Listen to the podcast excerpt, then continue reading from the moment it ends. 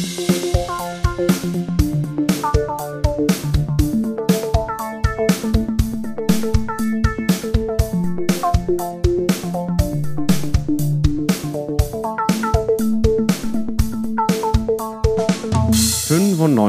Folgen großartige, äh, awesome äh, Unterhaltung bieten euch die beleuchteten Brüder jetzt schon.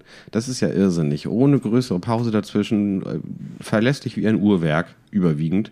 Äh, die beleuchteten Brüder äh, bin ich, Tim, und äh, Benny bei Skype, nee, gar nicht bei Skype, bei Discord mir live zugeschaltet. Hallo Benny. Hallo Tim. Na?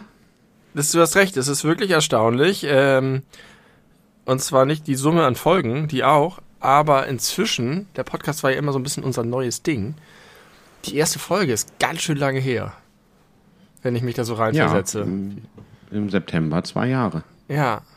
Und das fühlt sich fast nach mehr an. Ja, hätte ich nicht gedacht. 95. Wir sind bald bei 100. Mir geht's gut, dir geht's auch gut. Lass uns gleich einsteigen mit diesem Getränk. Ich trinke heute einen selbstgemachten. Kannst du das sehen? Wie geil das aussieht? Das ist schwer zu ja, sehen in diesem Licht.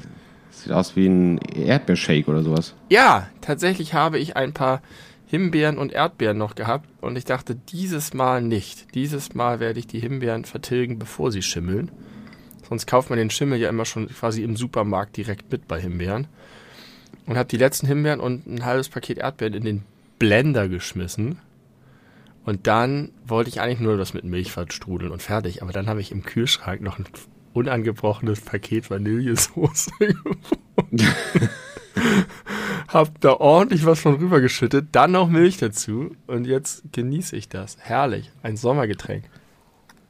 Warum sagst du Blender? Und zweite Frage, warum hast du einen Blender als erklärter Feind von Küchenutensilien? Ich habe die letzte Ausfahrt genommen. Ich wollte Mixer sagen.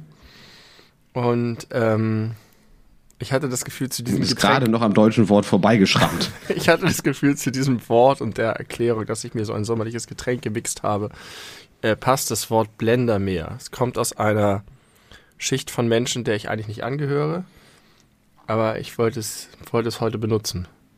Das Wort Blender kommt mhm. aus einer, also als, als englisches Wort für Mixer kommt aus einer, oh Gott, oh Gott, ruft schon wieder deinen Papa an. nee, da muss ich mal ganz kurz reingehen. Moment.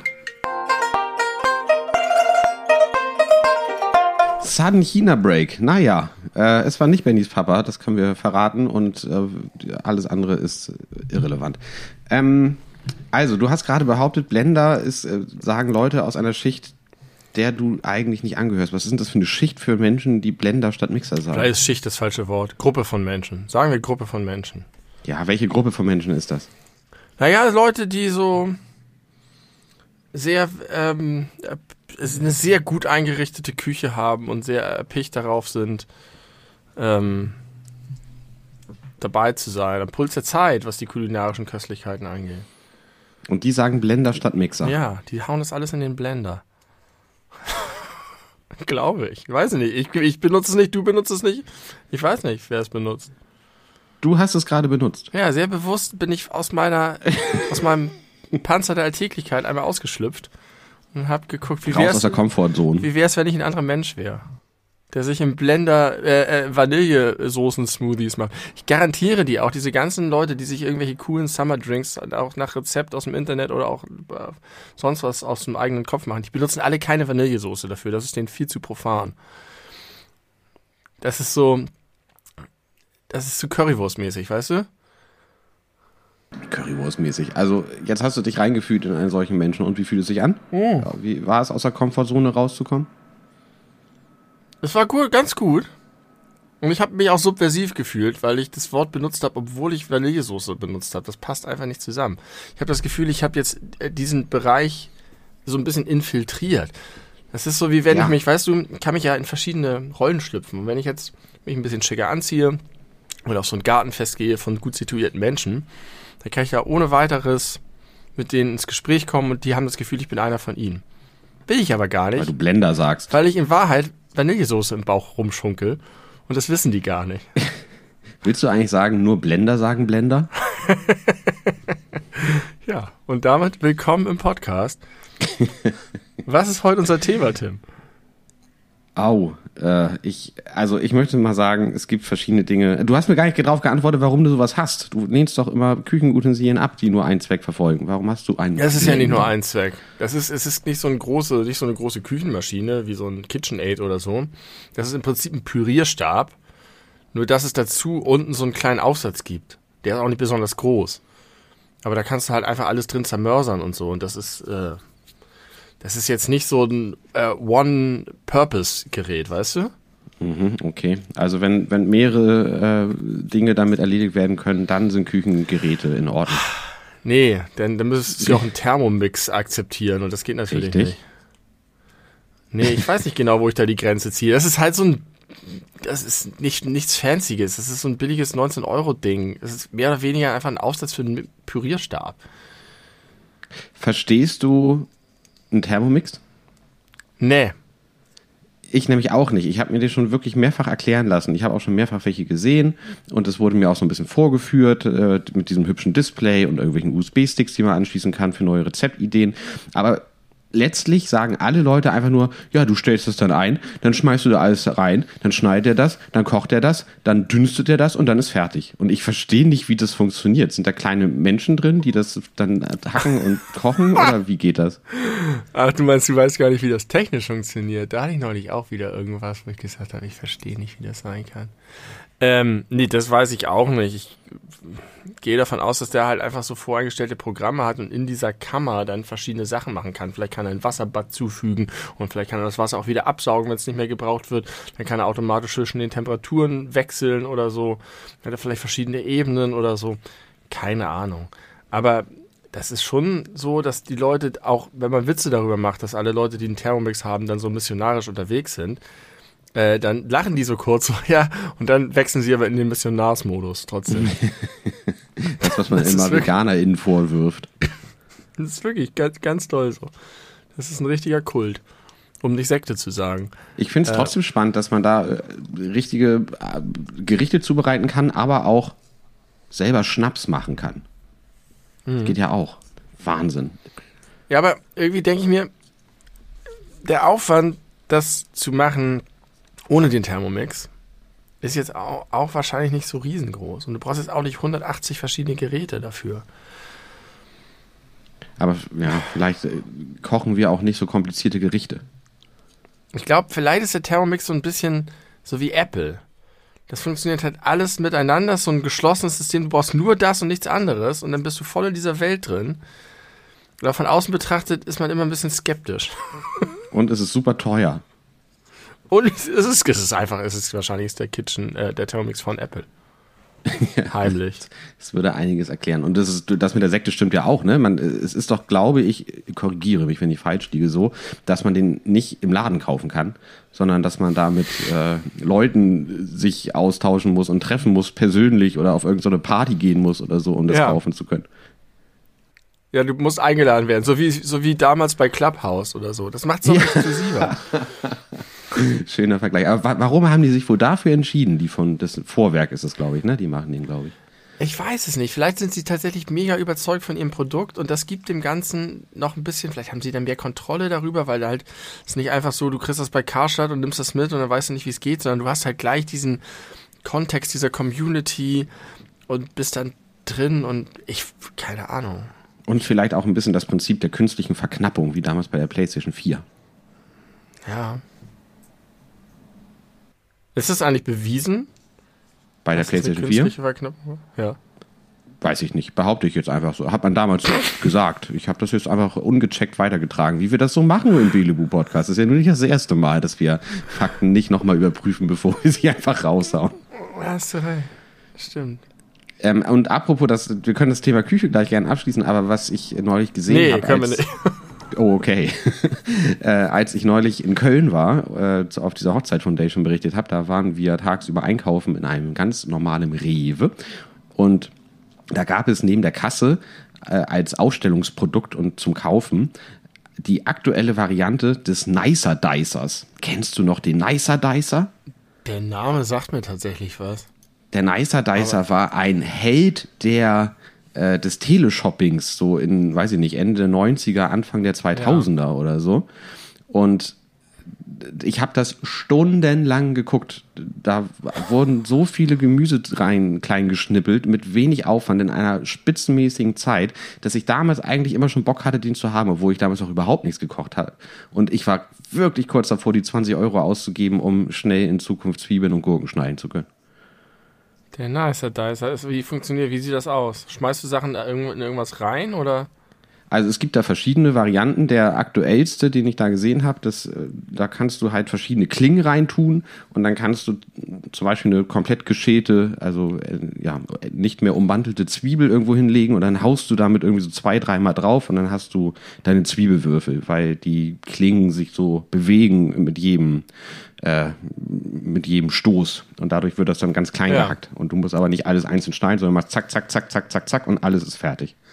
Und da gibt es halt ganz viele verschiedene Aufsätze, je nachdem, ob du äh, ja, Würfel haben möchtest oder Streifen oder etwas hacken willst. Und ich finde das dadurch auch, dass es nichts Technisches ist, sondern einfach nur was Mechanisches, finde ich das irgendwie attraktiv. Attraktiv.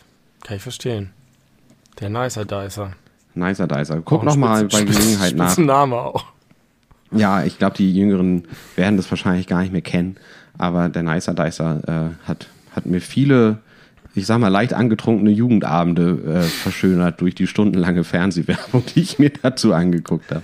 Das ist erstaunlich, dass man früher manchmal wirklich so bei sowas hängen geblieben ist, ne? Und dann ja. kam irgendwann ein Loop oder so, oder man kannte das richtig. Also es war so eine ganz merkwürdige Form des Entertainments auch ein komischer Job. Also ich meine, wenn deine, dein Beruf ist, ist dich jeden Tag sechs Stunden eigentlich ins Live-Fernsehen, also ist ja nicht immer live, war ja auch häufig aufgezeichnet, aber es gab ja auch die Live-Variante, ähm, wo man dann auch direkt im Studio anrufen und bestellen konnte. Und ich glaube, sowas gibt es heutzutage immer noch mit Harald Glöckler oder so. Und stell dir das mal vor, du stehst jeden Morgen auf, fährst ins Fernsehstudio und verkaufst irgendeine Scheiße und behauptest die ganze Zeit, oh, jetzt sind nur noch 40 Stück da, machen Sie schnell, machen Sie schnell. Ja. Und bestellen Sie jetzt, jetzt innerhalb der nächsten 10 Minuten so und es ähnlich. gibt noch einen zweiten. Nee, das war QVC. Das ist, glaube ich, nochmal was anderes. Der? Der, Red Button, Button, oder? Panikbutton?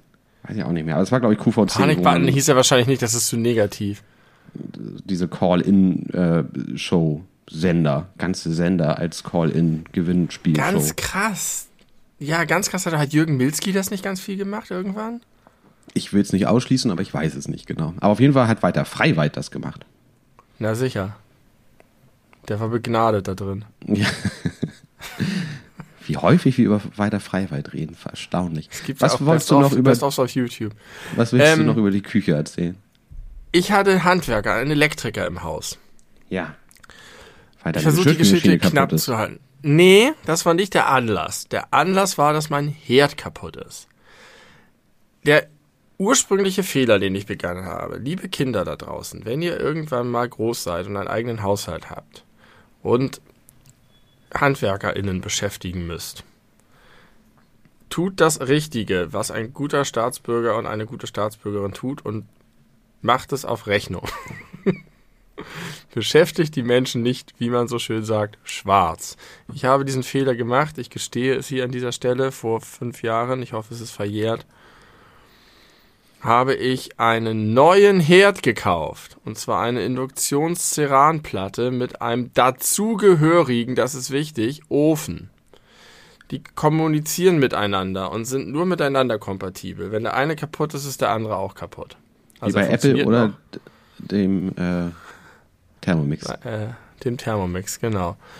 Äh, der eine kann nur mit dem anderen. Also so, und den haben wir ganz neu, fabrikneu uns gekauft. Wir holen ja immer alles gebraucht und sonst wie, aber da haben wir uns wirklich mal durchgerungen und uns was Gutes geholt. Und dann haben wir natürlich einen Elektriker kommen lassen, denn Herd anschließen ist nicht ohne, das ist gefährlich. Wenn man da was falsch macht, ist schlimm, Starkstrom und so weiter.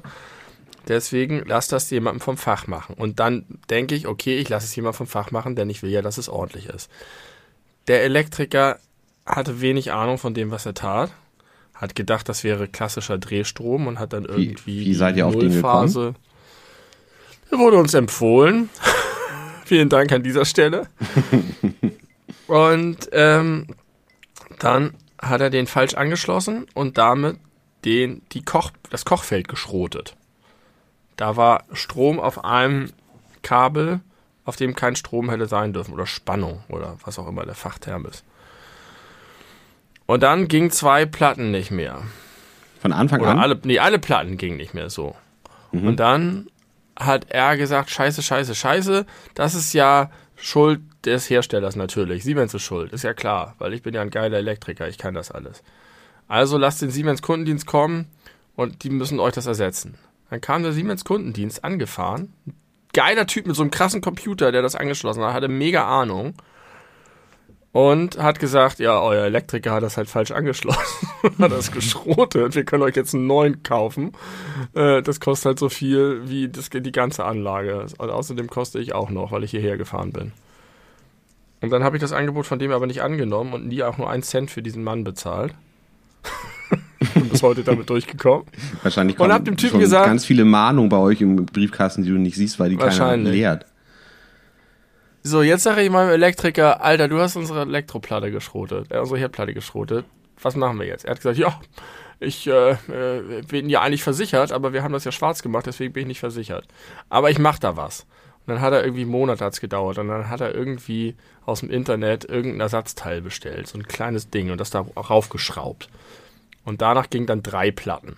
Und damit habe ich mich damals zufrieden gegeben nach der ganzen Geraffel. Und dann ist irgendwann die nächste Platte ausgefallen. Das ist ja jetzt doch eine sehr lange Geschichte, es tut mir leid. Ist Kurzum, jetzt steht ein zweiter Elektriker, den er empfohlen hat, schlimm. bei uns in der Küche, seit drei Jahren in Rente, stark schwitzend und schnaufend, sehr, sehr stark schwitzend und schnaufend und war völlig hilflos. Und das Beste war, dass er nach einer halben Stunde kam er zu mir und sagte, jetzt ist irgendwie ganz komisch, jetzt werden die anderen Platten auch nicht mehr warm. Und dann habe ich gesagt, das ist ein Induktionsherd, die werden alle nicht warm. Ach so! ich habe einen Fachmann kommen lassen, der eine halbe Stunde gebraucht hat, um nicht festzustellen, dass er einen Induktionsherd operiert. Und dann habe ich ihm auf der Google-Bildersuche so Bilder nachher von der Geschirrspülmaschine mit, mit Bildern gezeigt, mit roten Pfeilen, die auf das Teil zeigen, dass er ersetzen muss. Er hat mir so leid getan. Er stand zwei Stunden in unserer Küche, hat nichts gemacht, außer das eklige Spülmaschinenwasser über unseren ganzen Boden und Teppich ergossen. Mega viel Schweiß produziert und keine Lösung herbeigeführt. Und jetzt sitze ich immer noch da. Und es gibt nichts Schlimmeres, als wenn man ein Problem endlich angeht und es dann immer noch nicht klappt. Also, er ist jetzt wegen des. Herdes und wegen der Geschirrspülmaschine da gewesen. Ja, und konnte bei also er ist beiden. jetzt da gewesen, habe gesagt, prima, du bist gleich da, dann machst du auch den Geschirrspüler. Bei beiden konnte er nicht helfen. Okay, was ist denn Plan? Wie soll es weitergehen? Wollt ihr euch mal einen richtigen Elektriker ins Haus holen vielleicht? Nee, jetzt kommt der Miele Kundendienst, denn wir haben zum Glück eine Miele Spülmaschine. Der Kundendienst kostet 130 Euro, aber ich habe von überall gehört, dass es der beste Kundendienst, den es auf der ganzen Welt gibt. Und da lege ich jetzt mein ganzes Vertrauen rein. Aber der Typ tat mir so leid. Dann hat er, braucht er meine Hilfe, weil er sich nicht mehr richtig bücken konnte. Dann musste ich für ihn immer rumdrehen und tragen und seinen Schraubenzieher geben und hat ständig seine Brille verlegt. Das war wie, wie Loriot. Es war, es war so unvorstellbar traurig. Und am Ende ist er gegangen, meine Küche war schmutzig und überflutet, kein Problem war gelöst und ich bin 40 Euro los gewesen. War viel zu Das- wenig gegeben, ge gemessen an dem, was der gemacht hat, aber er hat mir halt nicht geholfen. Aber es ist ja auch interessant, dass wir jetzt in Zeiten leben, wo man an ein Herd einen Computer anschließen kann und offensichtlich muss, um herauszufinden, was damit nicht läuft. Hat er einen USB-Anschluss? Keine Ahnung. Der Typ, das war so ein krasser Magier aus einer anderen Welt, der von Siemens. Der wirkte einfach so wie ein absoluter High-End-Profi, der von der ganz krassen Corporate-Firma aus der, aus, den, aus der Hauptstadt zu einem kommt, aufs Land und einem halt alles erklärt und am Ende sagt, ja, kostet jetzt einfach ganz viel Geld. Ich finde das ja, äh, es ist ja so eine sozial spannende und besondere Situation, wenn Handwerker im Haus sind. Wie verhält man sich? Also ich sag mal, der letzte Herr, von dem du erzählt hast, hat es dir ein bisschen leichter gemacht, dadurch, dass er offensichtlich ganz klare Forderungen und Hilfe, Hilfebedarf hatte.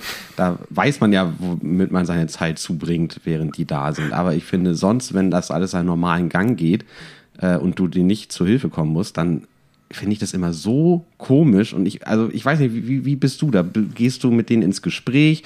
Ver, versuchst du zu lernen äh, anhand deren Perspektive oder machst du es wie ich immer so ein bisschen awkward dann in einem anderen Zimmer abhängen und ab und zu mal gucken, ob da noch irgendwie alles gut ist oder wie, wie machst du es?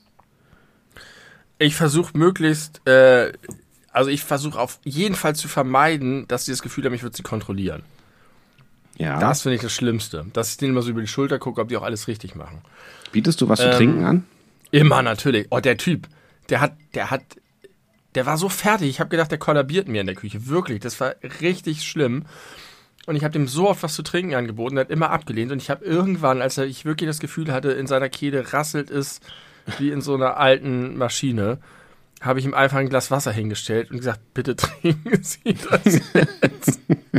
Fürsorgepflicht. Also ja, ich biete immer was an und ich bin schon interessiert an dem, was die machen und möchte auch gern was lernen und so, aber ich halte mich sehr zurück und manchmal gehe ich auch einfach aus dem Haus oder, oder gehe einfach in ein anderes Zimmer oder lasse die dann einfach gerne arbeiten. Wie würdest du reagieren, wenn du fragst, wollen sie was trinken und jemand fragt, haben sie einen Kaffee? Dann würde ich versuchen, ihn mal einen zu machen. Das passiert ja ständig. Äh, wenn ich Glück habe, ist meine Frau im Haus. Ähm, wenn ich Pech habe, muss ich das dann halt machen. Machst du das transparent, dass du dann keine Ahnung von Mhm. dem hast, was du tust? Ja. Okay. Okay. Also wir haben halt jetzt so eine, so eine, so eine, so eine, so ein Dings, was du auf den Herd stellst, ne? So ein, das ist ja idiotensicher. Da kannst du einfach. Damit gelingt mir das auch, aber. aber nicht, wenn der Herd kaputt ist. Ja, richtig. Oh Mann, oh Mann, der hat mir so leid getan. Und jetzt lebt ihr aktuell ohne Herd, oder was? Nee, der hat die, die zwei Platten funktionieren weiterhin. Okay. Er hat es nicht ganz kaputt. Aber ohne. Geschirrspüler. Ich spüle zurzeit so viel Geschirr. Es ist aber okay. Es ist nicht so schlimm, wie ich befürchtet hatte. Ich habe eine Korrektur anzubringen äh, aus der Folge, äh, aus der vorletzten Folge, wo dein äh, Vater zu Gast war. Da habe ich äh, versucht, als Beispiel für seltsam übersetzte Filmtitel äh, ins Deutsche, äh, habe ich Woody Allen angebracht ange, äh, und Annie Hall zitiert, was laut meiner Aussage der englische Titel ist von äh, was sie schon immer über Sex wissen wollten, sich aber nie zu fragen getraut haben. Das ist leider nicht ganz richtig. Äh, es gibt diesen Film, der heißt aber im Englischen genauso nur auf Englisch, also es ist kein gutes Beispiel. Annie Hall heißt auf Deutsch der Stadtneurotiker. Ja, Kann man sich auch fragen, was das soll. Aber gut, ja. das wollte ich kurz nochmal loswerden. Und dann möchte ich äh, den heutigen Tag äh, einem neuen Mitglied des berühmten Clubs 27 widmen. Äh, wir kennen den Club 27 als eine gro relativ große Anzahl von berühmten, äh, erfolgreichen Menschen, die nicht mehr 28 geworden sind, wie zum Beispiel Kurt Cobain oder Janis Joplin oder Jimi, Jimi Hendrix, Hendrix. Ähm, Amy Winehouse. Ja. Und es gibt eine, ein, ein, ein, ein Zuwachs zu diesem Club. Und zwar, weißt du wen? Hast du, Nein. weißt du? Nee? Äh, Rest in Peace, kleine Schweigeminute im Herzen, nicht im Podcast, keine Sorge, für den Internet Explorer. Offiziell wurde der Support eingestellt für den Internet Explorer. Eine Erfolgsgeschichte in den frühen 2000er Jahren. Eine absolute Misserfolgsgeschichte in den 2010ern. Und jetzt ist die äh, logische Konsequenz, er wurde na, nicht abgeschaltet, man kann ihn natürlich weiterhin benutzen, aber es gibt keinen technischen Support mehr, es gibt keine Updates mehr. Der Internet Explorer ist auf dem Friedhof der Software-Giganten gelandet. Mit 27 Jahren. Nach 27 Jahren. Erstaunliches Mitglied im Club 27. Ja. Äh, ich habe ja so ein bisschen den Eindruck, auch wegen des Logos, dass der Edge einfach der Internet Explorer ist. Wahrscheinlich okay. ist, ist es halt einfach ein anderer Browser mit einem anderen technischen Hintergrund. Aber für mich ist es einfach die natürliche Evolution gewesen. Und der Internet Explorer ist einfach in den Edge übergegangen. Wie so eine Art Rebranding war das für mich. So ein bisschen Ich wie, auch das, es fühlt sich auch so ein bisschen so an. Ein bisschen wie Omikron versus äh, Original-Coronavirus. Erfolgreich gestartet, irgendwann äh, sich nicht, also nicht mehr so gut verbreiten können. Äh, Vorteile in der neuen Version. Äh, und deswegen gibt's die alte nicht mehr, weil sie obsolet Ja. geworden ist. Genau. Erinnerst du dich noch so ein bisschen an den Look und das Feel vom Internet Explorer in den Ja. 2000er? Ja, auf jeden Fall. Ganz anders, ne? Grauer, eckiger, klobiger. Manchmal sieht man ja noch so Fotos oder Videos aus der Zeit äh, von originalen Internet, äh, wie das damals aussah. Ich finde, das ist ja so dieses typische Phänomen, wenn man so die Entwicklung immer mitbekommt, wenn sie aktuell ist, merkt man nicht, wie es, wie doll es sich letztlich verändert hat. Dazu muss man immer erstmal alte Bilder ja. sehen, wie beim Menschen ja auch. ähm, schöner Vergleich eigentlich. Ähm, aber wenn man das so sieht, finde ich, macht es in mir immer solche Gefühle, wie wenn man so Bilder aus der, ich sag's ja immer so gerne, alten Bundesrepublik sieht, so aus den 80er, 90ern, was äh, als ich irgendwie aufwuchs und anfing, zum Beispiel Fernsehen zu gucken oder so, wie die Tagesschau aussah oder so. Äh, ja. Das ist, macht in mir so, so warme Gefühle an eine bessere Zeit im Sinne von, ich wusste noch nichts von den Problemen der Welt und vielleicht gab es, war das auch eine Phase, wo die Probleme der Welt im Vergleich insbesondere zu heute äh, verkraftbar waren, unterm Strich. Die 90er. Ja. Ähm, ich finde das toll. Es gibt das zum Glück. Eigentlich könnte man ja denken, das Internet überschreibt sich einfach selber, aber es gibt ja zum Glück so richtige Archivare, die das ähm, alles speichern und Screenshots und Videos und so weiter. Und ich bin immer froh, wenn ich sowas sehe. Und es ist immer krass, wie sehr man sich an die Veränderung gewöhnt. Auch so Smartphone-Oberflächen. Neulich hat äh, hier unser guter Zuhörer Raffi äh, ein Winamp Skin-Archiv gepostet. Und ich habe erstmal das, das noch original Winamp Skin gepostet. Ja, das war auch eine tolle Reise in die Vergangenheit. Und da habe ich überhaupt stimmt. wieder erinnert, dass es diese Skins gab. Ja, und sich das bildlich, das bildlich vergegenwärtigt zu bekommen, wie das früher war, es fühlt ich, sich immer schön an. Ich vermute, es wissen wirklich nicht alle, was ein Winamp ist. Könnte sein. Winamp war der, der, die MP3-Abspielsoftware. Die, die MP3-Abspielsoftware. Ja. Äh, mit der alle Leute ihre Musik gehört haben auf ihrem Rechner früher. Noch vor ähm, iTunes. Vor iTunes, vor Spotify natürlich iTunes habe ich ja mehr oder weniger übergangen. Ähm, ich habe dem, dem Winamp lange die Treue gehalten. Das, der große, große, große Vorteil vom Winamp gegenüber vor allen Dingen iTunes war die Geschwindigkeit. Mhm. Das sind angemacht und buff war da. Und der, alles ging schnell. Du hast, konntest kleine Playlists einpflegen und hattest deinen Equalizer und so. Ja, die ganze toll. Bedienbarkeit. Ich finde, es gibt so ein paar Produkte oder Softwares im Internet immer schon, auch heutzutage noch. Da merkt man einfach, dass da Leute hinter sitzen, die machen das äh, aus einer grundlegenden Ahnung da, äh, davon, was praktikabel und sinnvoll und schlank und elegant ist und nicht auf Masse und weiß ich nicht, Schönheit oder so ausgelegt, sondern einfach nur auf Funktionalität. Aber wenn du dir mal den Winamp heute an aufrufen würdest, das ist, das ist genauso gewesen, wie du sagst. Aber ich glaube, das hat nur deswegen funktioniert, weil die meisten User von so einem Kram eine gewisse Grundahnung hatten. Ich glaube, dass die ganzen Buttons und die Menüführung und so nicht in dem Maße intuitiv sind, wie heutige Software das ist. Sondern da wurde viel mit, mit Abkürzungen und du musstest Sachen einfach wissen, wie sie gehen, äh, damit das funktioniert hat. Und für damalige User war das perfekt und es war, ging schnell und war geil, aber ich glaube, dass ähm, heutige Software weniger Kenntnis voraussetzt von den BenutzerInnen das mag für heutige Software stimmen, aber damals, wenn ich mir jetzt als Vergleich wirklich mal iTunes angucke, als großes Massenkonkurrenzprodukt von Apple, das war so krass unintuitiv und als ich als Mensch, der sich damit viel auseinandergesetzt hat, äh, der einfach blind die Winamp bedienen konnte, ohne jetzt viel groß drüber nachzudenken und diese ganze Oberfläche auch sehr logisch aufgebaut fand, musste mehrfach googeln, wie ich Musik aus iTunes auf mein iPod draufkriege. Ja. Und, also ich, das fand ich, ich konnte es gar nicht glauben, weil da steckt ja sicherlich mehr Geld und Marketing und Leute hinter als hinter so einem Programm wie Winamp. Richtig. Hatte Winamp nicht, musste bei Win, man bei Winamp nicht jede Playlist als einzelne Datei abspeichern? Ich glaube schon. Ich glaube, man hatte Playlists als Dateien auf dem Rechner, so wie Winamp ja auch nur auf die MP3s zugegriffen hat und die nicht selber in eine Bibliothek äh, eingepflegt hat, sozusagen. Ja. ja deswegen ging es wahrscheinlich auch so schnell. Ja. ja Starkes Stück Software. It really whips äh, the llama's ass. Ist wahrscheinlich auch, ne, wird wahrscheinlich nicht den Club 27 erreicht haben. Das wird keine 27 Jahre überlebt haben. Äh, Gibt es wahrscheinlich nicht mehr, kann man sich nicht mehr, ganz bestimmt ein Classic Winamp noch irgendwo runterladen im Archiv, aber es wird wahrscheinlich nicht mehr supported, ne? Der wird ja vor allem auch nicht mehr genutzt. Man, wer hat denn noch richtige MP3-Dateien auf seinem Rechner? Ja. Gibt's ja so, schade. So eigentlich nicht mehr. Äh, es waren, waren andere Zeiten. Äh, alte Bundesrepublik im Internet. äh, wenn ich schon seit ganz Nach langer Zeit wollte ich, wollte ich dir eine Sache erzählen, wo ich äh, mir vorstellen kann, dass du sie nicht mitbekommen hast, weil ich glaube, sonst hättest du mir darüber äh, berichtet. Und zwar ist das ähm, im April dieses Jahres gewesen. Da äh, gab es eine amerikanische Ausgabe von der Show The Mask Singer. Kennst du das? Ja.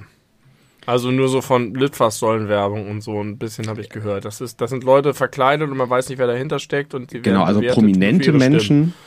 Ja. genau, pro prominente Menschen in sehr aufwendig gestalteten Kostümen, die äh, Songs performen und dann gibt es eine äh, mehr oder weniger prominente Jury, die versucht in den verschiedenen Shows zu erraten, wer sich denn hinter dieser Maske verbirgt. Ach so, die müssen auch raten, wer es ist. Ja, genau, die müssen auch raten, wer es ist.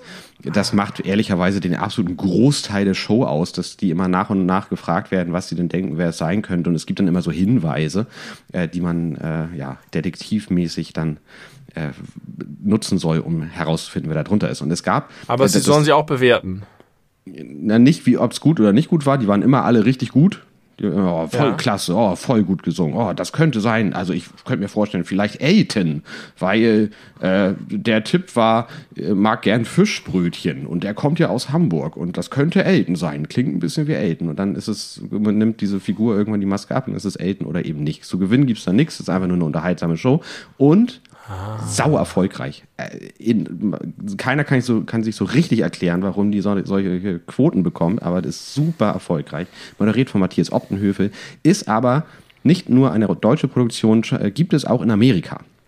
Und im April, äh, eine Ausgabe The Mask Singer, wurde eine, äh, ein, eine Figur enthüllt und ähm, unter der Maske verbarg sich Rudi Giuliani. Und er hat den 80er Jahre Hit Bad to the Bone äh, performt. Und der äh, einer der Ju Juroren, äh, Ken Jeong, das ist so ein äh, asiatischstämmiger US-Comedian, hat daraufhin aus Hat er nicht Protest auch das bei, bei Fernsehstudio Murderville verlassen. mitgemacht? Ja, er hat auch bei Murderville mitgemacht, genau. Der Typ. Ist aufgestanden, ist gegangen, weil er findet, dass Giuliani keine Figur ist, die da vorkommen sollte. Ähm, ja. Rudi Giuliani als, äh, als Figur, ich weiß leider nicht als welche, also wie, wie die ausgesehen haben soll. Wie gesagt, die sind immer sehr aufwendig, aber ja, geil. Es Aber ist es nicht so, Eklat. dass am Ende auch irgendjemand immer die Staffel gewinnt? Kann sein. Ich also so so genau so viel kenne ich so? davon selber nicht. Also irgendwie ist es so, dass sie in unterschiedlicher Reihenfolge die Maske abnehmen müssen und wahrscheinlich wer als längstes maskiert bleibt, weil am meisten weiter gewotet oder so gewinnt das dann. Das kann sein. Okay. Und gibt Rudi es auch Giuliani einen hat's nicht gewonnen. Dancer? Schade. ja, gibt es Rudi. gibt es auch. Okay. Sehr interessant. Ja, Rudi Giuliani. Der äh, übrigens auch ganz aktuell, es gibt ja gerade diese ganzen Anhörungen zu den äh, Riots am 6.1. Äh, im US-Kongress.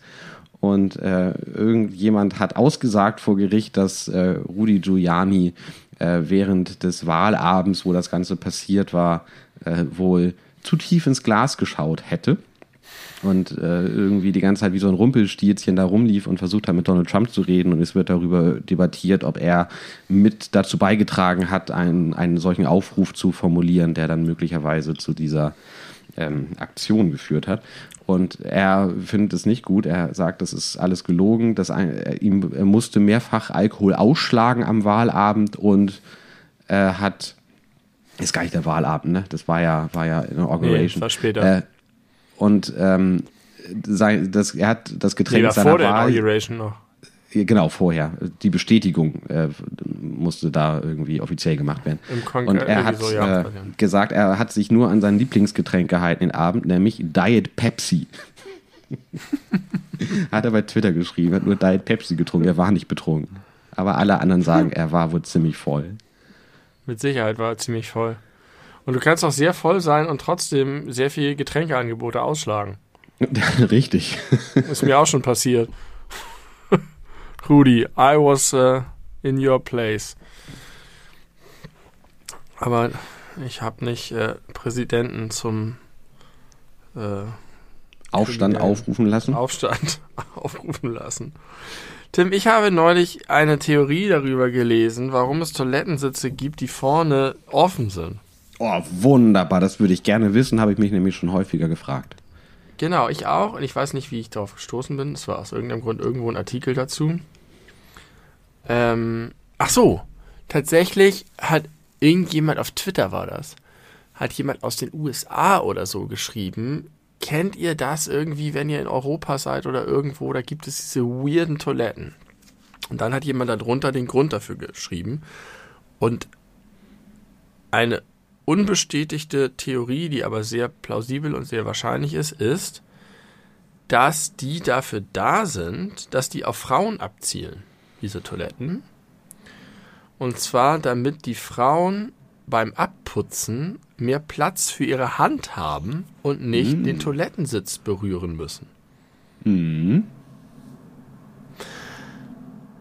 Was Mhm. mich nicht ganz überzeugt, also im, im, im Ansatz schon, aber mein Eindruck ist, das, was unter dem Toilettensitz ist, wenn du das berührst, ist im Zweifel viel schlimmer, als wenn du den Toilettensitz berührst. Der Toilettensitz schützt dich vor dem Grauen darunter, würde ich denken. Du musst ja wirklich sehr vorsichtig sein, wenn da diese, dieser Schlitz ist, dass du nicht aus Versehen die Schüssel berührst. Ja, das stimmt. Außerdem glaube ich, dass das gar nicht not tut, weil man ja einfach so ein bisschen zum Abputzen nach hinten rücken kann.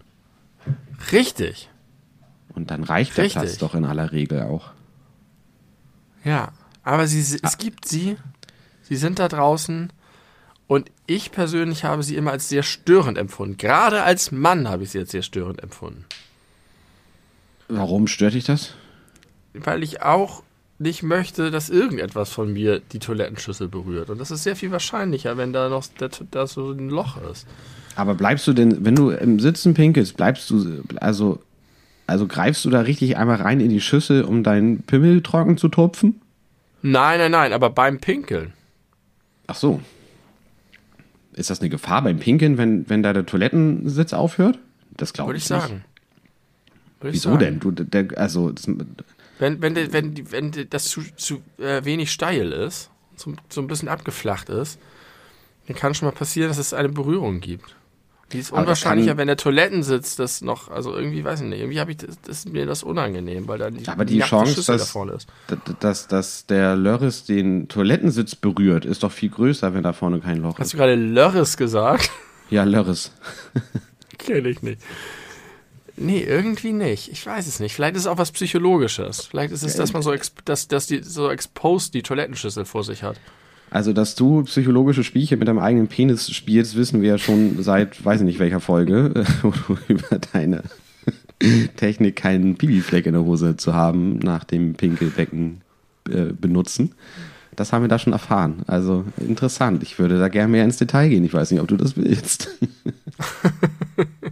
Müssen wir nicht. Äh, aber wo du mich gerade auf Lörres ansprichst, ich fand es witzig, dass als du deine Handwerkergeschichte erzählt hast, wirklich mehrfach, ich glaube dreimal, komplett unironisch und als wäre es ein normales Wort, das, äh, das Wort geschrotet genutzt hast. Ist dir das aufgefallen? Ist es, ist es, nee, ist es nicht ein normales Wort? Ich glaube nicht, nein. Geschrottet vielleicht, aber geschrotet. Geschrotet, ist, ich, nein, so ein- nein. Ich, ich kenne das, ich habe das selber oft benutzt, aber vielleicht ist das so eine. Eingeschworene Menschen haben ja häufig äh, eigene Sprachen oder zumindest einige, eigene Ausdrücke oder ähnliches. Bei uns war Das es lange. Jahre Hulk in allen möglichen Varianten. So reden andere Menschen nicht. Sprache. Hulk war unsere Sprache. Äh, ich ich habe das Gefühl, das ist Slang, norddeutscher Slang vielleicht. Ich würde sagen, das Weggeschrotet. kommt daher, wo auch Ochsenfrosch herkommt. Äh, äh. Aber glaub, wir können ja die Frage mal abgeben äh, in unser Plenum. Äh, Bitte äh, melden Sie sich da draußen, wenn Sie äh, das kennen oder auch wenn Sie es nicht kennen. Ja, bitte, unbedingt. Ich habe äh, zum Thema ähm, Handwerker fällt mir noch eine Sache ein, die schon länger her ist. Nämlich, da war, war ich da auf dem Weg zu dir mit dem Fahrrad. Und ich kam vorbei an einer Gruppe von drei jungen Frauen, so die Art Gruppe, die kleine Handtäschchen haben und Piccolo-Sekt dabei. You know? Solche Leute. Und die waren irgendwie an einem Auto bei der Shell-Tankstelle da, an der Alster Krugchaussee und brauchten offensichtlich Hilfe von einem Mann. Vielleicht weiß ich, ob der von der Tanke kam oder einfach nur irgendein Bystander war.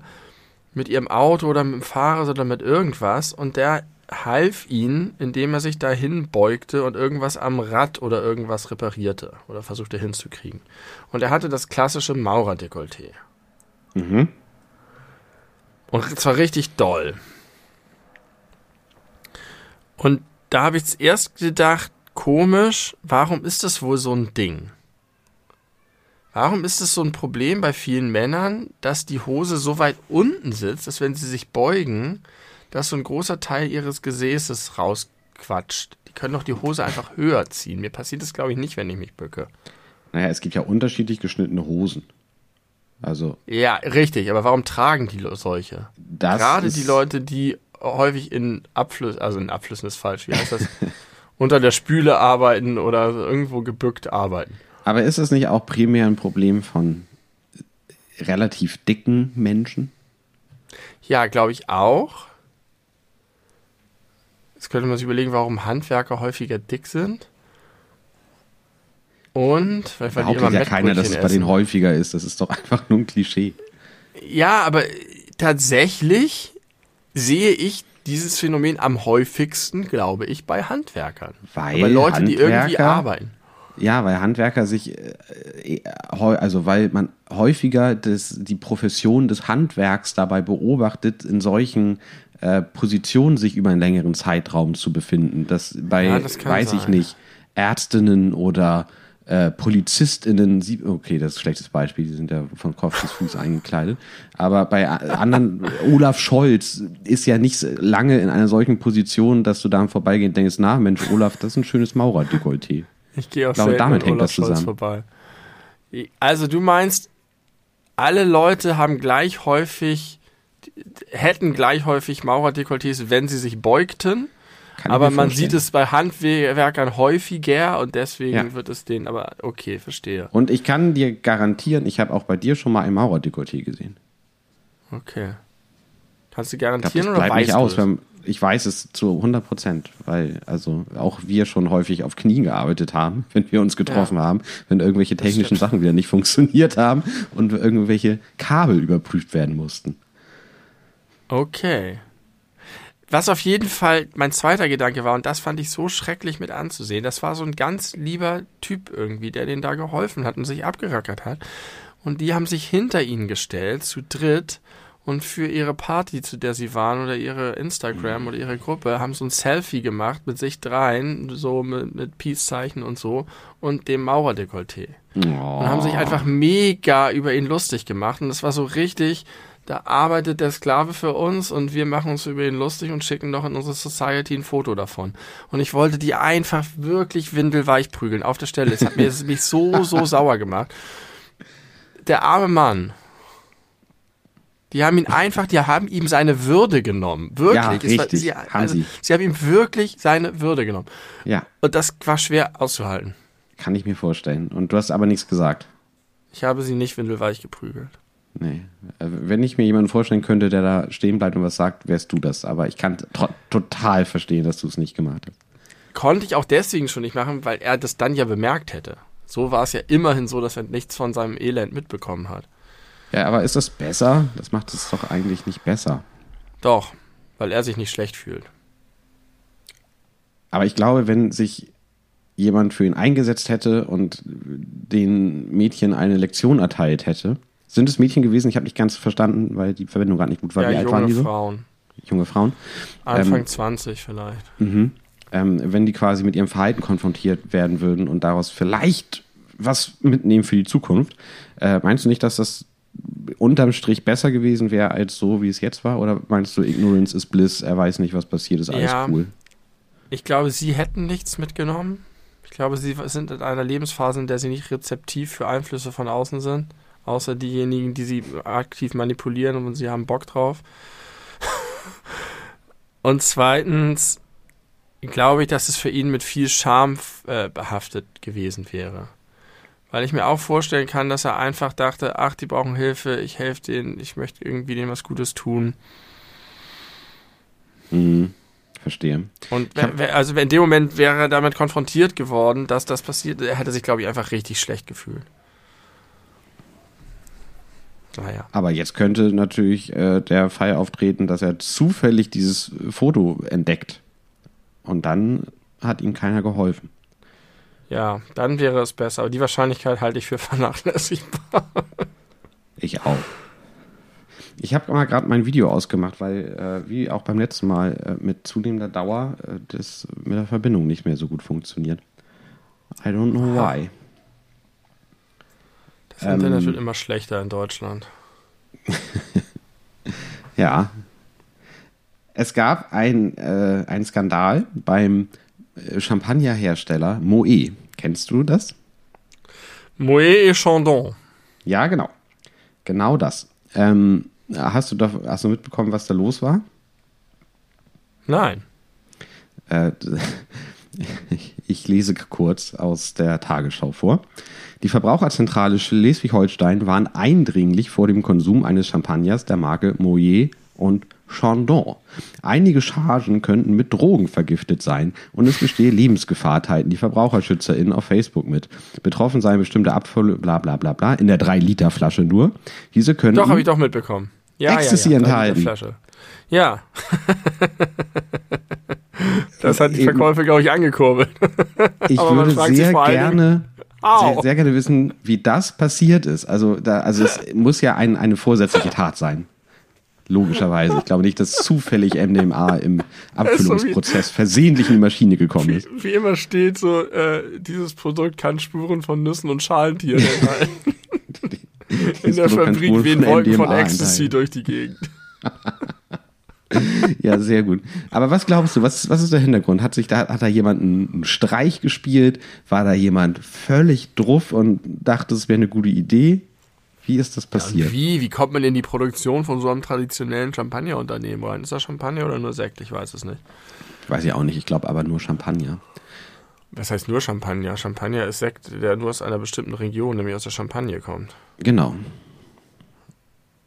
Da kann man doch nicht nur Champagner sagen. Champagner ist oft viel höher, viel schwieriger zu erreichen. Nein, ich meine nur Champagner, dass sie nicht noch weitere Produkte im Angebot haben, sondern lediglich Champagner. Keine sagen sie auch Sekt, können ja auch sagen, dass sie trotzdem auch Sekt herstellen und nur wo, also woanders geerntet. Alles klar. Äh, ich weiß nicht. Vorsätzliche Tat wäre ein bisschen langweilig fast, finde ich. Ich finde es interessanter, mir vorzustellen, dass das zufällig passiert ist. Und wenn ja, wie? Man kann auch immer den, den äh, merken, wie viel gekokst wird, indem man das Grund, äh, das, das, das Wasser in den Flüssen untersucht, weil das da alles reingespült wird oder so. oder die ah, Geldscheine. Berlin ist, ist wieder mehr äh, Koks in den Flüssen. Vielleicht haben die Flusswasser benutzt aus Versehen statt Leitungswasser und das durch den Sprudelmax gejagt. Weil so viel MDMA so. im Wasser drin ist. Ergibt alles keinen Sinn. Nee. ja, aber ich, weiß man das nicht? Dem muss doch ein Statement zu geben. Also, das ist jetzt von vom letzten Samstag. Ich habe äh, seitdem nichts mehr von der Geschichte gehört, aber ich habe auch nicht aktiv danach gesucht. Und da wusste man es nicht. Sollt ihr mal eine Mail schreiben? Ja. Die, ja, da wäre ich sehr auf das Wording gespannt. Also, wenn ich mal Moe Chandon Ecstasy äh, Google. Tja. Guck ich mal nach. mal gucken. Ich kann mich als Journalist diesmal ausgeben. Ja, für unseren Investigativ-Podcast, äh, die, die Belebu, die beleuchteten Brüder, äh, auch als Kriegsberichterstatter äh, berühmt. Genau. Genau. Ein kleiner Schluck kann tödlich sein, tatsächlich. Ja, und dann habe ich mich nämlich noch gefragt, wie haben Sie das rausgefunden? Also ist da tatsächlich jemand gestorben. Das hätte man sicherlich irgendwie im Artikel erwähnt, würde ich mir vorstellen können. Äh, war da jemand äh, innerhalb kürzester Zeit, keine Ahnung, krankenhauspflichtig, weil äh, sich ja damit vergiftet wurde wegen der zu hohen Konzentration? Oder haben da irgendwie ein paar Leute einen richtig abgefahrenen Abend gehabt und am nächsten Tag gedacht, hm, nee, nee. was war da denn los? Es, es gab einen Todesfall. Ach, wirklich? In einem, in einem Restaurant in der Oberpfalz. Oh, krass Mehrere Gäste zeigten schwere Symptome. Für einen Mann kam jede Hilfe zu spät. Er starb noch im Lokal. In den Niederlanden gab es vier Verletzte. Wie die Droge in die Flaschen kam, ist noch vollkommen unklar. es halt noch nicht bekannt ist, wie viele Flaschen noch im Umlauf sind. Es gibt zwei bekannte Flaschen. Sie Ja, wurden über eine noch nicht identifizierte Website gekauft. Aha. Ja, ist, was ist das? Ist das, ist das Terror, Terror gegen Reiche oder, oder einfach nur ein, ein Jugendspaß, der schiefgelaufen ist, wie diese Geschichten, die man immer mal wieder hört, dass äh, Lehrerzimmer beschenkt wurden mit Hasch-Cookies und Ja, deswegen ganze Schultage ausfallen mussten? Richtig, da gab es so einen Fall damals noch, ne? Ja. Also der nächste Artikel hier ist, äh, wenn ich da draufklicke bei diesem Dings, ist das beste Hundefutter. Das ist aber ein, ein gesponserter Artikel. das wundert mich nicht. Okay. Ja, weiß ich nicht. Das scheint mir ein bisschen kriminell zu sein. Vor allen Dingen, wenn die, wenn die Menge dermaßen hoch ist, dass ein Schluck tödlich sein kann. Ich meine, äh, Ecstasy ist jetzt, glaube ich, nicht die teuerste Droge. Und auch nicht aber die um so viel tödlichste. Ex auch nicht die tödlichste, aber um so, also genau, um so viel Ecstasy in eine Flasche zu drücken, dass du von einem Schluck sterben kannst, musst du schon gewisse Absichten haben. Eben. Also ich, Aber, ich, das war durchaus ernst gemeint mit Terroranschlag gegen Reiche. aber warum dann nicht Gift? Vielleicht haben sie auch die Wirkung völlig unterschätzt. Vielleicht wollten, vielleicht sollte es wirklich auch eher ein Spaß sein, so wie diese, hast du das mitbekommen? diese trotteligen Deutschen, die auf Mallorca das Restaurant angezündet haben versehentlich? Ich glaube ja. Da sind auch welche gestorben. Nee, da ist äh, niemand gestorben, glaube ich. Ich glaube, da ist niemand gestorben. Aber das ist halt so, so Doch, dumm passiert. Die sind äh, als, als Reisegruppe, junge Männer, irgendwie zwischen 20 und 25 oder so ungefähr, äh, sind gegen 13 Uhr auf Mallorca gelandet, wollten dann ins Hotel fahren, sind sie auch, aber ihr Zimmer war noch nicht fertig. Ja. Dann haben die sich irgendwo auf eine Terrasse oder Dachterrasse oder so gesetzt, sich richtig einen reingestellt und dann haben sie gespielt, wer es schafft, seine Zigarettenstummel auf ein angrenzendes Dach zu schnipsen. Und irgendjemand hat es geschafft. Und seitdem sitzen die im Gefängnis. Ein paar sind schon wieder frei und in, äh, in, in Deutschland, aber einige von denen halt noch nicht. Also innerhalb von drei Stunden oder so haben sie es geschafft, in ihrem Urlaub verhaftet zu werden und jetzt seit über zwei Wochen schon im Gefängnis zu sitzen. Wegen so Was ist da einer los mit den Dummheit. Deutschen? Ja. In Krefeld brennen sie die Affen ab, auf Mallorca brennen sie ein Haus ab. Aber Krefeld war Italien- ein echten Unfall. Das stimmt.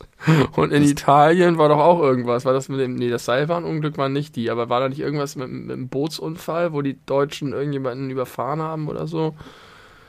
Vielleicht kriegt man auch nur diese Sachen alle in Deutschland mit, wenn die Deutschen beteiligt sind. Ja, Ja. Deutsche im Ausland sind ein krasser Hazard. Ja, das war schon vor 80 Jahren so. Ähm, ich habe letztes Wochenende habe ich mir war ich allein zu Hause und habe mir einen kleinen Filmabend gemacht und dachte mir, hm, was was gucke ich denn? Äh, ich mag ja gern so ein bisschen nostalgisch in die Vergangenheit gucken. Ich äh, mag mich gern an frühere Zeiten, an unbeschwertere Lebensphasen erinnern. Äh, Nicht, dass ich jetzt besonders beschwert wäre, aber äh, war ja früher doch noch mal was anderes. Zu Winamp-Zeiten zum Beispiel. Und was war noch parallel zur Winamp-Zeit? Die große Jackass-Zeit. Und ich war Ja. sehr großer Fan. Und es gibt jetzt einen ganz neuen Film auf Netflix, der heißt Jackass 4.5. Und Ja. ist, ja, ein, einfach Jackass mit alten Männern.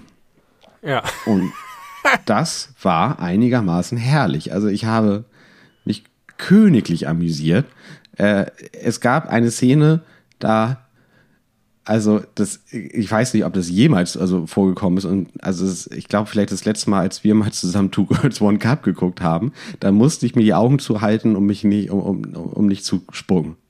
Weil es so ekelhaft war. Das war halt wahrscheinlich das ekelhafteste, was ich jemals in so einem normalen Film gesehen habe. Das war schon außerordentlich beeindruckend, dass das noch Willst du möglich das ist. ausführen? Kann ich gern. Ähm, neben einigen alten Haudegen von früher wie Johnny Knoxville und Steve O und Chris Pontius und Wee Man haben sie auch äh, ein paar neue junge äh, Leute mitgebracht, eine neue Jackass-Generation sozusagen. Und da ist ein Typ dabei, der ist sehr, sehr, sehr korpulent. Also, um nicht zu sagen, der ist extrem fett. Also wirklich, gar, also der wird, und das würde ich jetzt sagen, ist nicht übertrieben, bestimmt seine 180 Kilo wiegen. Und den haben sie, äh, also der, der war nur in Unterhose bekleidet und hat äh, natürlich sehr viel Haut überall und den haben sie von oben bis unten vollgepackt mit Sushi. Und also unter, unter die Brust und in die Po, also in die Po-Ritze hinein und irgendwo am Bauch. Und dann haben sie ihn komplett eingewickelt in Frischhaltefolie. Und dann ist er so in, in strahlendem Sonnenschein ist der äh, gejoggt und hat entsprechend gespitzt und dann haben sie ihn wieder ausgepackt und dann hat das ganze Team diese Sushi-Sachen gegessen. Und Steve O äh, hat das aus äh, seiner Po-Ritze gegessen und ohne dafür die Hände zu benutzen, möchte ich sagen. Und das war so der Moment, wo ich, wo ich mir die Augen zuhalten musste. Und äh, das war fast zu spät. Also mir war wirklich, wirklich, wirklich schlecht. Und äh, die, also alle Leute am Set, so wie es klang, haben sich übergeben müssen, was sicherlich auch gezeigt wurde. Und äh, also ich, das hätte ich nicht geschafft. Ich hätte, ich hätte mich übergeben müssen, weil ich etwas im Fernsehen auf Netflix gucke mit 36 Jahren. Sushi mit Ar in Arschwasser gedünstet. Oh, also das war wirklich. Äh, oh, ja, besonders. ich kann es mir vorstellen. Steve O, dass der noch am Leben ist. Oh, Steve O, ich habe mich ein klein bisschen mit diesem Typen beschäftigt in letzter Zeit, weil der hat einen eigenen YouTube-Kanal, den ich äh, empfehlen möchte, weil er da ganz viel äh, sehr ehrlich und offen und schonungslos äh, über seine äh, Zeit als junger Mann bei Jackass und auch davor, seiner Kokain- und sonstigen Drogenabhängigkeiten äh, erzählt. Äh, er selber sagt auch, dass er noch lebt, äh, is a miracle. Er ist aber jetzt seit sehr vielen Jahren äh, sober, also sowohl Alkohol als auch Drogen. Also der, der macht einfach gar nichts mehr. Klingt, als hätte er einfach sein ganzes Leben lang durchgesoffen, was er ja auch hat. Und hat einen Podcast, der, wo ich auch schon ein paar Mal reingehört habe. Das ist äh, mit interessanten Gästen und Gästinnen teilweise. Äh, das ist ein faszinierender Typ weil er das ganz reflektiert und humorvoll betrachtet, man das Gefühl hat, er hat es echt geschafft, sich davon zu befreien, so aus seinen ganzen, aus seiner Suchtspirale äh, und trotzdem ist er immer noch ein bisschen Steve O geblieben, offenbar, äh, weil sonst hätte er da bestimmt nicht mitgemacht. Also das, äh, das ist ein spann eine spannende Figur. Interessant. Hattest du früher irgendwelche äh, Berührungspunkte mit Jackass? Mochtest du das? Fandest du das cool oder was war dir das drüber? Äh, weder noch, äh, weder Fan noch, dass ich es abgelehnt hätte. Ich habe es manchmal, wenn es auf MTV lief, einfach so ein bisschen geguckt. MTV war ja auch so geil mit ihrem gesamten Programm. Ja. Das war so Hop-on, Hop-off mäßig. Du kanntest die Formate, aber es war jetzt nicht so, dass du einschalten musstest, weil Jackass kam. Es wurde ja. auch alles ständig wiederholt, sondern auch wenn du nur eine halbe Folge geguckt hast, sondern das war irgendwie so ein, so ein, so ein buntes Zimmer, in das man einfach immer reingehen konnte und da war irgendwas los. Und äh, darüber habe ich halt immer mal wieder ein bisschen Jackass geguckt. Aber nicht zu dem Punkt, dass ich mich dann auf den Kinofilm gefreut hätte und da ins Kino für gegangen wäre oder die Leute wirklich richtig gut kannte oder irgendwie das geil fand, dass man die dann bei Tony Hawk fahren konnte oder so. Ähm, so war das dann nicht, nee. Fühltest du dich denn inspiriert, selber Quatsch zu machen? Nee. Ich glaube nicht durch Jack. also nicht, nicht, nicht auf diese Art. Also es war schon immer so ein bisschen. Die, die, hatten ja verschiedene Arten von Sketches. Also einmal einfach nur dieses krassen Schmerz erleiden, aber dann haben sie auch einfach lustigen Unsinn gemacht. Und manche Sachen fand ich interessanter als andere. Also ähm, als, dieses, dieses also reine ich weiß nicht, ob ja. alle jetzt wirklich genau wissen, was Jackass ist oder war. Nur mal ganz kurz. Ich glaube, das hat angefangen oder das, das, das erste berühmte Video war Johnny Knoxville, der ja mittlerweile es zu Hollywood-Ruhm äh, geschafft hat, dank, äh, dank Jackass. Äh, hat bei Man in Black und sowas mitgespielt zum Beispiel. Mm, Men in Black 2, glaube ich. Und äh, das allererste Video, was es gab, war, dass äh, er die Idee hatte zu filmen, wie so äh, Polizeiwaffen, die jetzt keine, äh, also die nicht tödlich sind, so äh, Pfefferspray, Schlagstock, äh, Taser, äh, wie das sich anfühlt, wie das wirkt, hat er einfach filmen lassen, wie er einfach so weggetasert wurde und mit einem Knüppel verprügelt und mit äh, Pfefferspray ins Gesicht. Und daraus wurde dann eine Show mit, also ein bisschen wie heutzutage so Fail-Compilations, mit dem Unterschied, dass das alles geplante Stunts waren. Äh, und wie du sagst, manche davon einfach nur auf Schmerzen aus. Äh, weiß ich nicht, da äh, ich glaube, Steve O hat sich mal, oder Chris Pontius war das, hat sich mal von so einem kleinen Alligator Nee, das war auch Johnny Knoxville. Äh, vom Alligator in die Nippel beißen lassen oder die haben sich gegenseitig mit Paintball-Kanonen abgeschossen oder im aktuellen Jackass-Film gibt es eine Szene, wo Danger Aaron, den es damals auch schon gab, sich auf eine Bowlingbahn setzt, breitbeinig in Unterhose und eine Profi-Bowlerin oh, ihm einfach mitten Scheiße. in die Eier äh, diese, diese äh, Bowlingkugel reinschmeißt. Und sowas gab es halt auch. Dann gab es eklige Sachen. Ähm, häufig mit Steve O-Beteiligung. Und dann gab es einfach Stunts, also irgendwelche ähm, so Loopings, wo sie mit Skateboards oder anderen äh, rollenden Gegenständen einfach versucht ja, sowas haben, mochte ich immer zu fahren. Mhm. Da hatten die auch immer am meisten Spaß einfach. Und die, am besten war es immer, wenn sie jetzt nicht einfach scheckig gelacht haben wegen irgendwas. Und insgesamt, äh, ich war da ja auch in einem entsprechenden Alter rezeptiv dafür, hat mich das ganze unbeschwerte, die hatten halt so eine Gruppe von Leuten, mit denen sie einfach geilen Kram gemacht haben. Und äh, das, also es war so ein bisschen diese ganze, ich sag mal, Prä-9-11-Zeit.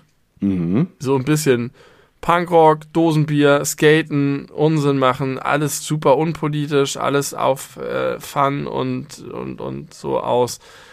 Das fand ich damals schon ziemlich cool. So, jetzt nicht insbesondere Jackass dafür, aber das ist halt so ein Teil dieses Kosmos von US punkiger Leichtigkeit gewesen. Und ich finde, hier schließt sich ein bisschen ein Kreis, weil das war ja im Grunde ein Symptom der Zeit, wenn, wenn Menschen und auch äh, die, die Leute, die sich das angucken, so problembefreit sind, dass das ein heftig krasser Erfolg wird wie du sagst, pre-9-11, das hat ja, das hat ja die, die ganze Welt und die Wahrnehmung der Welt ganz doll verändert. Und das passt zu dem, was ich eben gesagt habe, alte Bundesrepublik, altes Internet, äh, die 90er und frühen 2000, sehr frühen 2000er in dem Fall. Äh, da, da also das Wort Weltschmerz hatte noch keine richtige Bedeutung. Vielleicht ist es, das ist bestimmt auch nur meine eigene privilegierte Wahrnehmung, aber ich finde, das passt so gut dazu, dass man mit so einem Quatsch äh, so einen Welterfolg feiern konnte. Äh, ist ja, also es, sowas gab es ja bis dahin nicht im Fernsehen und all, danach gab es ja ganz viele Ableger, die ähnliches versucht haben, selten mit demselben Erfolg, aber ich finde, das spricht ganz doll für die Zeit, dass das so ein Erfolg damals äh, sein Ich glaube, da kommen verschiedene Sachen zusammen. Erstens unser Alter. Ja. Dass wir in einem Alter waren, in dem wir auch bestimmte Dinge nicht wahrgenommen haben und auch einen starken Ich-Bezug noch mehr hatten, als mhm. heute, wo wir Podcasts machen und uns gerne selber reden hören.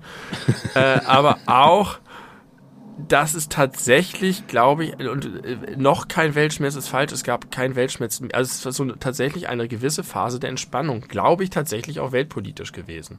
Ja. Die ganze ich Ära, ich sag mal, Clinton, Blair, irgendwie Schröder vielleicht auch. Ähm, die, die so erste Schröder-Hälfte. Und die erste, die erste Schröder-Ära.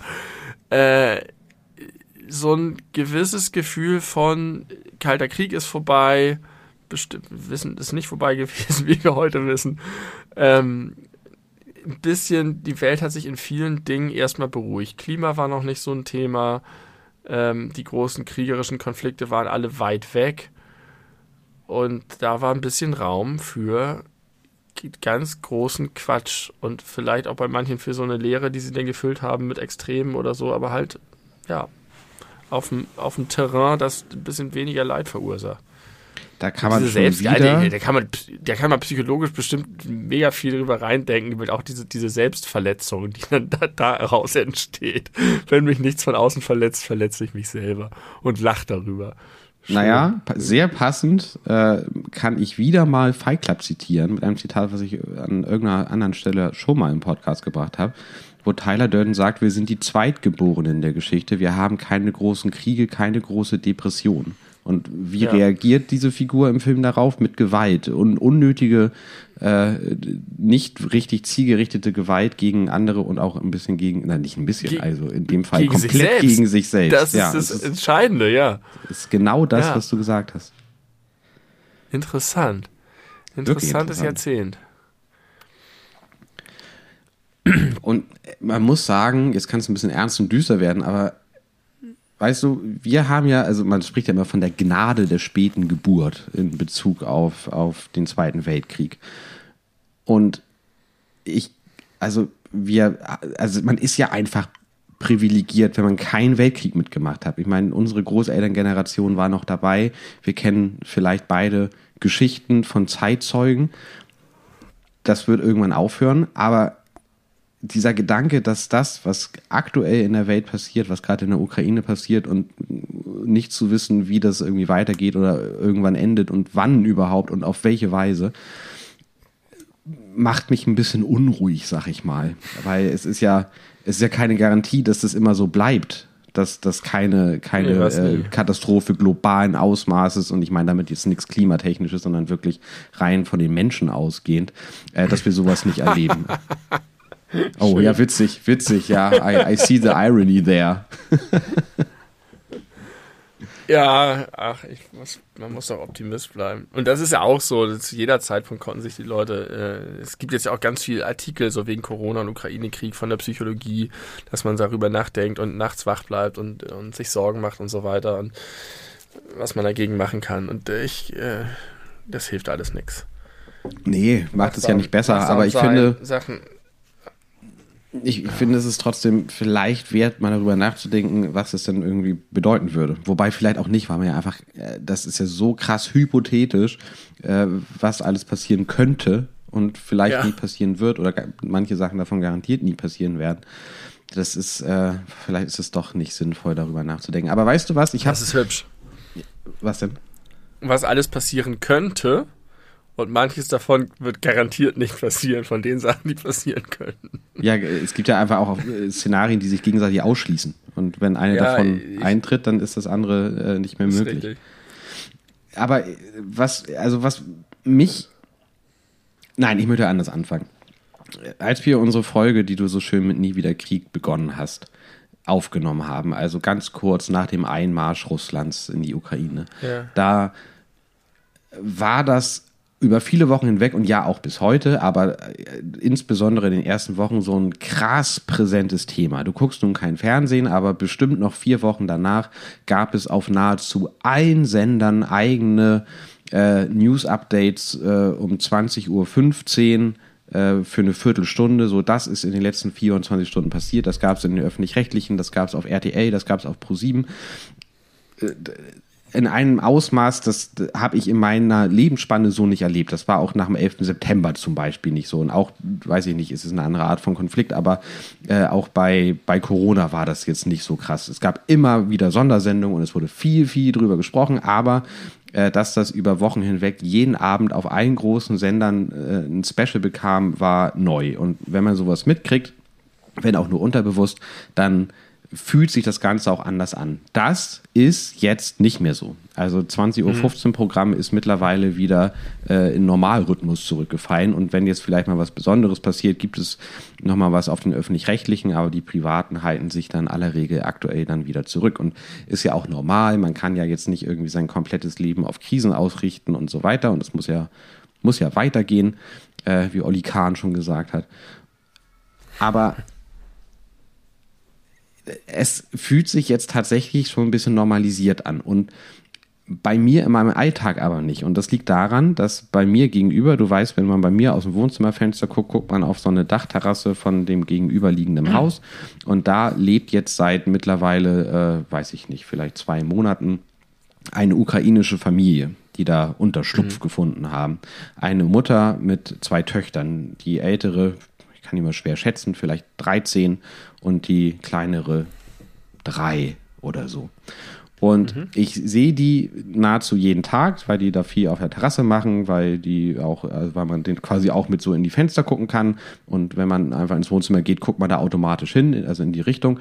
Und man sieht die oder hört die auch ganz viel telefonieren mit so FaceTime und dann zeigen die so rum, wo die so sind und hängen dann Wäsche auf und machen da einfach ihren Alltag und ich sitze dann da oder stehe dann da, wenn ich auf dem Balkon sitze, gucke ich den halt direkt drauf ähm, und dann denke ich so, oh, das ist so krass, weil ich sitze jetzt hier und und lese oder höre Podcast und äh, genieße, also ja, genieße mein, mein Feierabend zum Beispiel, Sonne scheint, ich lese ähm, und die sind jetzt nicht merklich traurig. Also die, man, ich, man sieht die jetzt nicht weinen oder, oder, oder schreien ins Telefon, weil sie verzweifelt sind oder so, sondern die sind, also verhalten sich, ich sage jetzt mal ganz blöd, normal.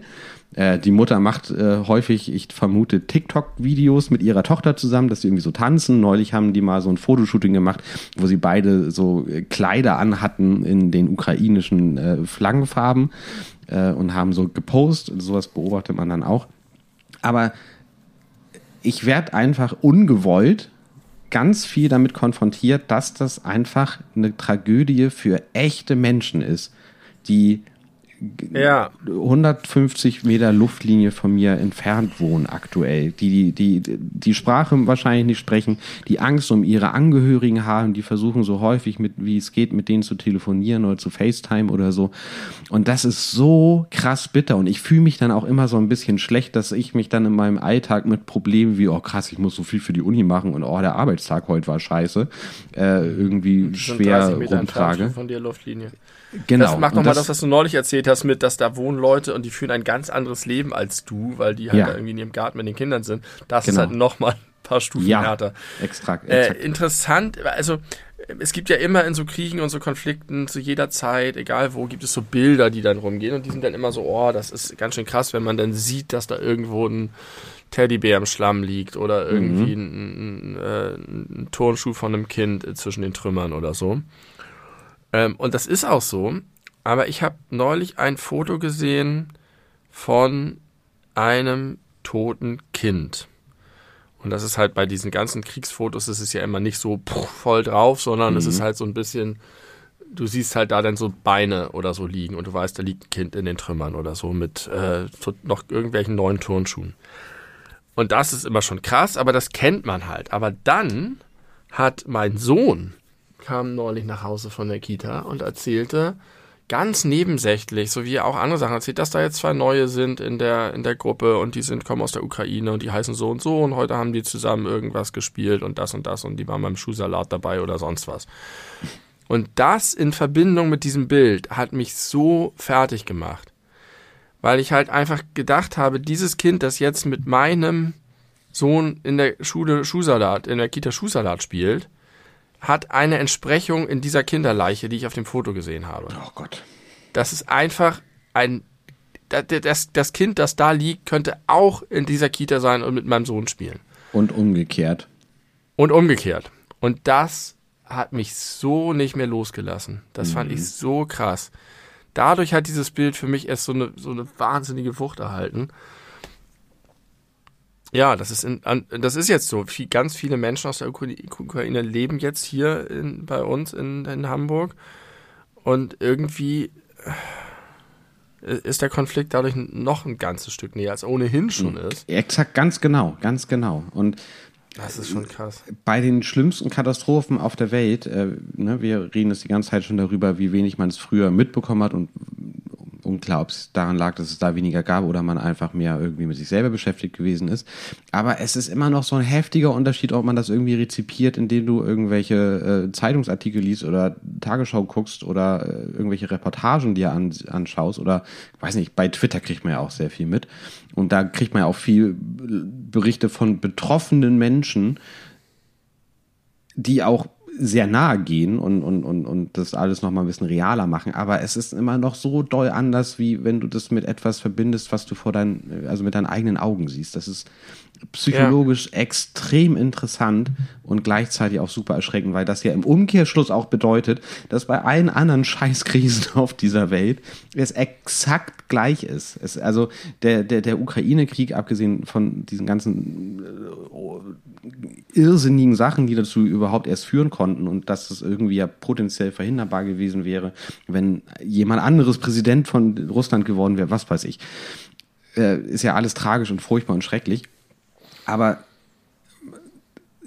im Jemen ist seit was weiß ich wie vielen Jahren Bürgerkrieg. In vielen mhm. afrikanischen Ländern äh, leiden die Leute jeden Tag Hunger und Durst und werden unterdrückt von irgendwelchen Warlords und was weiß ich. Jeden fucking Tag ertrinken Leute äh, im Mittelmeer, die flüchten wollen in, ein, in, in eine bessere Welt und äh, dabei scheitern. Und man kriegt es mit, man liest davon, man sieht Berichte und Bilder und, und Videoaufnahmen ja. und das bedrückt einen, aber relativ schnell, wenn man sich mit was anderem beschäftigt, ist es auch wieder weg. Und ich ja, glaube, das ist das gesund. Ist, ja, das ist super. Also alles können wir ja nicht überleben. Das ist ja so. Also die Wucht, die jetzt dieses Erlebnis zum Beispiel mit diesem ukrainischen Kind da in der Kita von meinem Sohn hatte, die hat es ja auch nur deswegen, weil ich nicht jedes Ereignis auf der Welt so ungefiltert in, zu mir lasse. Oh, also ja. das, mhm. das ist nicht psychologisch nicht möglich. Und wenn dann immer gesagt wird, aber woanders auch und so, das ist alles richtig und wir müssen sozusagen politisch auch vielleicht mit einer gleichen Aufmerksamkeit dahin. Aber individuell psychologisch ist das gar nicht auszuhalten. Das habe ich jetzt auch wieder hier, du warst ja dabei neulich, haben wir hier gar nicht erzählt, während hier Highlifer und äh, wir ganz viele Leute hier zu Besuch haben, wurden in meinem, in meinem Garten zwei Hühner gerissen. Ähm, und das ist halt dann super krass, aber also es ist halt so random angesichts der vielen, vielen Tiere, die jeden Tag allein in Hamburg ja. gefressen und gerissen werden. Was auch einfach über, es ist ja noch nicht mal so, dass ich das Gefühl habe, das ist schreckliches Leid, wir müssen was dagegen tun, dass die äh, Vögel andere Vögel essen oder dass die Hühner Spinnen essen oder was auch immer. Das ist halt völlig normal. Aber wenn es dir nahe kommt, weil du dich damit beschäftigst, weil du invested bist, weil du vielleicht sogar Verantwortung trägst oder so, ist das was ganz anderes. Und wenn du jetzt bei dir selber zu Hause jemanden wohnen hast, dann hast du für, empfindest du auch Verantwortung für die Person. Das ist okay. Das ist gut so. Das ist auch, finde ich, kein Zeichen von Abstumpfung, sondern im Gegenteil. Das, also es Abstumpfung wäre, wenn, wenn man das gar nicht empfinden würde und wenn es einem egal ja. wäre. Oder ja.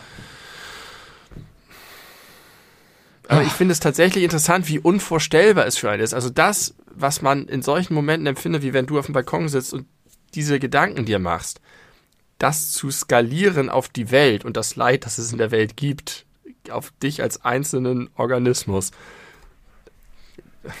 Das ist so ähnlich wie sich zu versuchen, das Vermögen von Jeff Bezos vorzustellen. Das geht einfach nicht. nee, das geht einfach nicht. Jeff Bezos.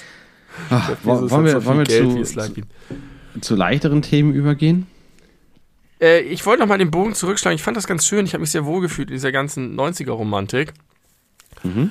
Ähm, ich habe gelesen von Noel Gallagher, äh, mhm. dass der seinen Song Live Forever, den Oasis-Song Live Forever, angeblich, der hat viel geschrieben äh, und viel gesagt und es ist nicht sehr zuverlässig, weil er meistens besoffen war. Aber er ist ein guter Typ und toller Songwriter, zweifelsohne. Und äh, an einem Punkt in seinem Leben hat er gesagt, dass er das Lied Live Forever, in dem es um ach, weiß nicht, hört euch den einfach an oder guckt den Text, ich habe keine Lust, ihn jetzt zu beschreiben, dass das eine Replik auf Nirvana ist. Ähm, gibt es von Nirvana den Song I Hate Myself, I Want to Die oder so ähnlich? Oder eine Textzeile? Ja, also ja, ich glaube. Ich weiß, auf jeden Fall hat Noel Gallagher gesagt. Noel Gallagher hat über diese Grunge-Bewegung gesagt, das sind Leute, die alles hatten und gesagt haben, dass es ihnen richtig scheiße geht. Und er fand interessant, einen Song zu schreiben aus einer Perspektive von jemandem, der nichts hat und dem es richtig gut geht. also diese innere Haltung. Und die kommen ja wirklich entsprechend, also das sind ja wirklich äh, Arbeiterkinder, die, die Gallagher-Brüder und kennen das alles. Und ich kann sehr empfehlen, mal auf YouTube Interviews mit Noel Gallagher zu lesen. Das ist ein sehr, sehr lustiger Mensch. I Hate Myself and Want to Die auf In Utero äh, war Ja, dieser Song genau. drauf. Also, fa- falls es euch schon mal interessiert hat, Live Forever ist eine Replik auf I Hate Myself, I Want to Die. Und das Sogenanntes ist, Nischenwissen. also Nirvana hat also hat mich nie angesprochen. Ich finde die Musik toll, ich finde das interessant, ich finde Kurt Cobain einen total interessanten Menschen und Künstler. Aber das, was da aus Oasis spricht und was dann in diese späteren 90er und die frühen 2000er reingeschwappt ist, da finde ich mich tatsächlich viel mehr wieder. In diesem wir sind halt diese Tyler Durden-Generation, von der du gesprochen hast, aber ach, weiß nicht, ist vielleicht jetzt auch vermischt sich da auch einiges, weil jetzt ist egal. Ich mag das alles. Diese, diesen, diesen positiven, zum Teil auch selbstüberhöhenden, in, in sich selbst auch in den eigenen popkulturellen Referenzen suhlenden äh, Eskapismus. Und nach dem, 9. Sep nach, dem 11. September sind übrigens diese ganzen Bands in diese Emo, äh, gritty Darkness-Szene abgedriftet und haben so traurige Lieder gesungen, die ihnen keiner mehr abgenommen hat. ja, das war das Ende von Fun Punk. Ja, Sum 41, die sich dann dunkel plötzlich, ja, hatte der plötzlich dunkle Stachelhaare statt blonde Stachelhaare. das, das, das, das erklärt 9-11. Also erstmal, ich, da möchte ich, von- möchte ich ein paar, paar Sachen zu sagen. Genau, das war, das war einer der größten Erfolge von äh, Osama Bin Laden, dass sich der Sänger von Psalm 41 die Haare dunkel statt äh, blond gefärbt hat. Hat sich wahrscheinlich auch Avril Lavigne drüber gefreut. Vielleicht hat die was damit zu tun. Das war ja sowieso ein Inside-Act, sagen ja alle. Wahrscheinlich hatte Avril Lavigne da direkt was mit zu tun. Vielleicht hatte sie eine Wette. Wenn was Schlimmes weltweit passiert, dann machst du deine scheiß blonden Haare aber weg. Und dann sagt er, passiert schon nichts Schlimmes. Kein, Ja. Wir sind die Zweitgeborenen in der Geschichte, Avril. Ähm, ich weiß gar nicht, ob die zu dem Zeitpunkt zusammen waren, ist auch egal. Ähm, aber ich möchte da ein paar Sachen zu sagen. Erstens, dass du das, also dass dir das mehr zusagt als, als dieses nihilistisch äh, No-Future-Gehabe von Kurt Cobain. Big Surprise. Das, also da hätte ich, glaube ich, Geld drauf gewettet. Alles, was mir, was ich jemals haben werde, dass, dass, dass du da äh, dich eher hingezogen zu fühlst. Ich, ich bin Team Live Forever. genau. Ähm, also ich würde sagen, weil du ja gerade gesagt hast, du mag, mochtest diesen, diesen Gallagher-Eskapismus, äh, auch wenn man nichts hat oder nichts Besonderes hat, ist trotzdem das Leben geil, äh, dass dir das näher ist. Ich finde aber, dass das, was Kurt Cobain gelebt hat, auch absolut Eskapismus war, nur halt sehr destruktiver. Natur. Ja. Ja, ja, da hast du recht. Ne? Also Ja, das, das, das trifft auf beide zu. Dann möchte ich ganz kurz sagen, dass ich gerade gelernt habe bei der Recherche, ob der Song so heißt, wie du gesagt hast, ähm, dass es einen Song gibt von Nirvana, der heißt Moist Vagina. Wusstest du das? Nein. Okay. Also Haben wir noch auch, über das Wort Moist gesprochen? Nee. Irgendjemand hat mir erzählt, dass Moist angeblich das hässlichste Wort der englischen Sprache ist. Das Unangenehmste, dass man da so ein körperliches Gefühl zu hat, so, uh.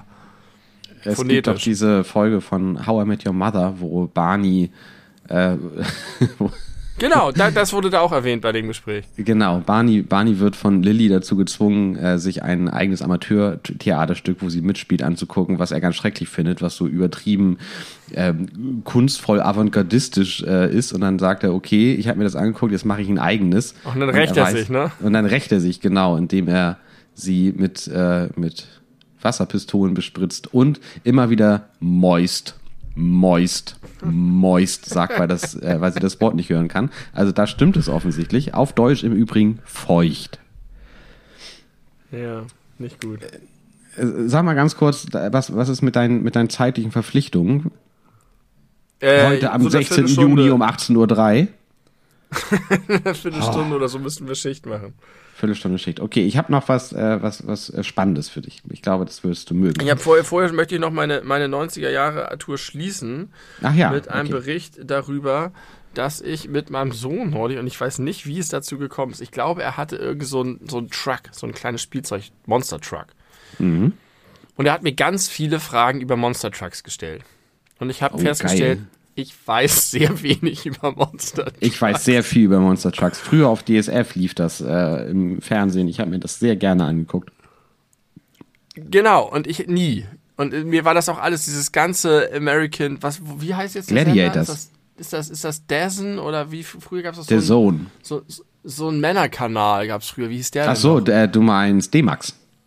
Ja, Genau, alles was auf D-Max läuft, Grillen und dicke Maschinen und so und das war LKWs. mir immer alles sehr mochte Trucker nicht. Babes. Äh, Wrestling, Trucker Babes und so. Wrestling dann- lief da nicht.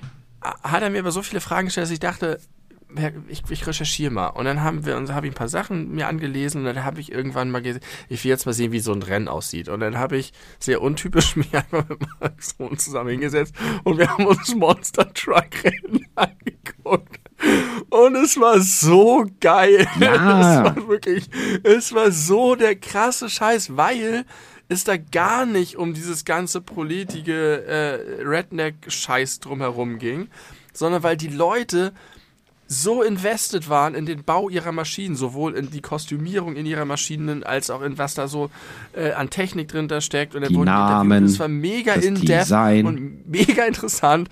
Und äh, ich habe voll viel gelernt und es war auch noch super spannend und auch spektakulär. Also es war einfach, sowohl mein Sohn als auch ich waren gut unterhalten für eine halbe Stunde. Wir haben uns irgendeine Zusammenfassung von so einer so einem Championship angeguckt.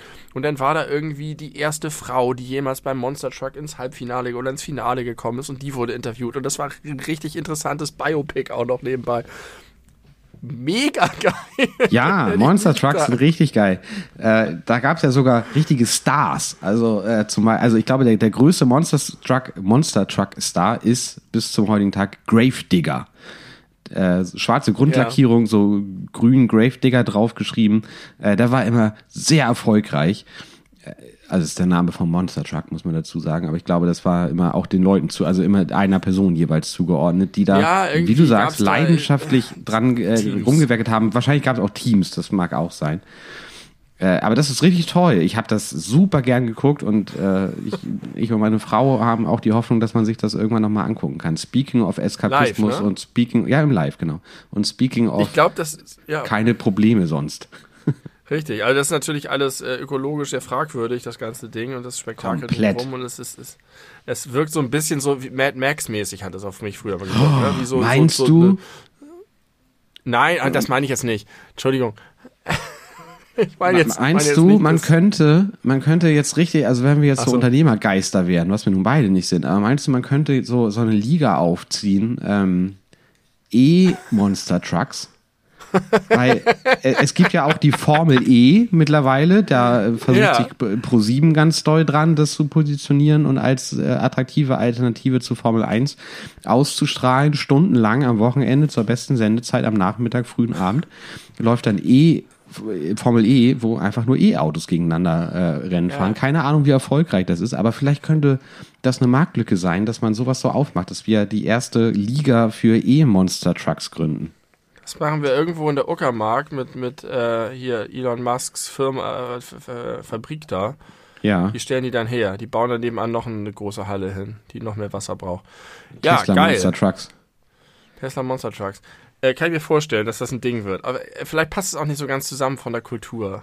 Aber vielleicht auch doch, Ja, ich weiß es aber nicht. bei Formel 1 Auf jeden Formel Fall E wollte ist ich doch das eigentlich Gleiche. sagen, Ich meine mit Mad Max nicht, weil die da mit Autos durch die Wüste fahren, sondern einfach dieses Endzeit-Ding, wo so Leute in so einem Brachland äh, äh, eher tierisch als menschlich unterwegs sind und so, weißt du, so, so wie das immer dargestellt wird in diesen Dys Dystopiefilmen. Ja. So kam mir das früher immer vor. Einfach so richtig schrecklich, verachtenswert, dumm. Aber wie immer, wenn man sich mit Sachen ein bisschen beschäftigt, werden sie einfach interessant. Wie bei Hacky Sack. Da bin ich noch nicht so weit. Musst dir mal eine Doku angucken. Erste Hacky Sack-Spielerin, die die Weltmeisterschaft gewinnt oder so. Ähm, oh, nochmal einen ganz kleinen Nachtrag, das wollte ich eben schon sagen, als wir über Jackass gesprochen haben und ich dich fragte, ob es bei dir auch die, den Wunsch losgetreten hat, solche Dinge auch mal zu tun, zumindest so die gefährlicheren Sachen. Äh, ich Ja. bin ja einmal in meinem Leben, bin ich Weltmeister gewesen in einer äh, Sportart, die ich selber erfunden habe, die sich Hacking nannte. Äh, Ja, richtig. Was daraus bestand, äh, meist äh, ich nicht angetrunken, volltrunken, mit, Ab mit Anlauf in irgendwelche Hecken hineinzuspringen und Rhododendronbüschen und ähnliches. Moment mal, war das nicht ein Megatrend bei unter Jugendlichen? Nein, ich glaube, das war wirklich nur bei uns ein, ein Trend. Das hast du erfunden. Ich hab und auch Hacking- den Hacking Begriff. ich denke ja. Ich war mir immer sicher, dass das einfach sowas ist, was Jugendliche Land ein, Land aus machen. Ich, hätte will jetzt nicht ausschließen, Leuten, dass es so ist, so, aber Ja, weiß nicht. Weiß ich auch nicht. Soll ich mal suchen? Ich such mal. Ja, Schreib mal, was Hacking ist, während ich. Habe ich doch gerade. Mit, äh, mit, mit Anschwung Ja, in, in, in die in Hecken, irgendwelche Hecken sp- springen oder von Ach, scheiße, irgendwo ich. er- erhöht äh, runterspringen. Ist, ist das irgendeine Sexpraktik oder was? Nein, ich finde natürlich nur alles über Dieter Hacking. Okay. Wir sind kein Fußball-Podcast. Genau, das habe ich, das äh, habe ich in meinem Freundeskreis, so in meiner Erinnerung jedenfalls, äh, etabliert. Und wer sich die, ich sag mal, wer am, am, am rücksichtslosesten mit seiner eigenen Gesundheit gewesen ist, der war dann Weltmeister. Und ich war Weltmeister, weil ich am rücksichtslosen mit mir umgegangen bin. Und du hast jetzt Die etwas, was mich Stupipedia. wird. Die Stupipedia führt Hacking als Sportart. Hacking, auch Extreme Hacking, extremes Hechten, ist eine aus Deutschland stammende Fun, quasi und mittlerweile auch Extremsportart, bei der es nicht darum geht, seinen Körper möglichst stilvoll auf eine Hecke zu werfen oder einen Computer zu hacken, sondern darum, möglichst grobschrötig die zunehmende internationale Verbuschung der Natur zu torpedieren, häufig durch Reinspringen. Wie das Erfunden immer so wurde- ist. Es wird Moment mal ganz erfunden kurz, das als Moment. Das ist genau, ein das. Stupedia, das ist, das ist doch, Stupedia ist erfunden wurde für die. Freizeitbeschäftigung 1873 von Dieter Hecking. Genau.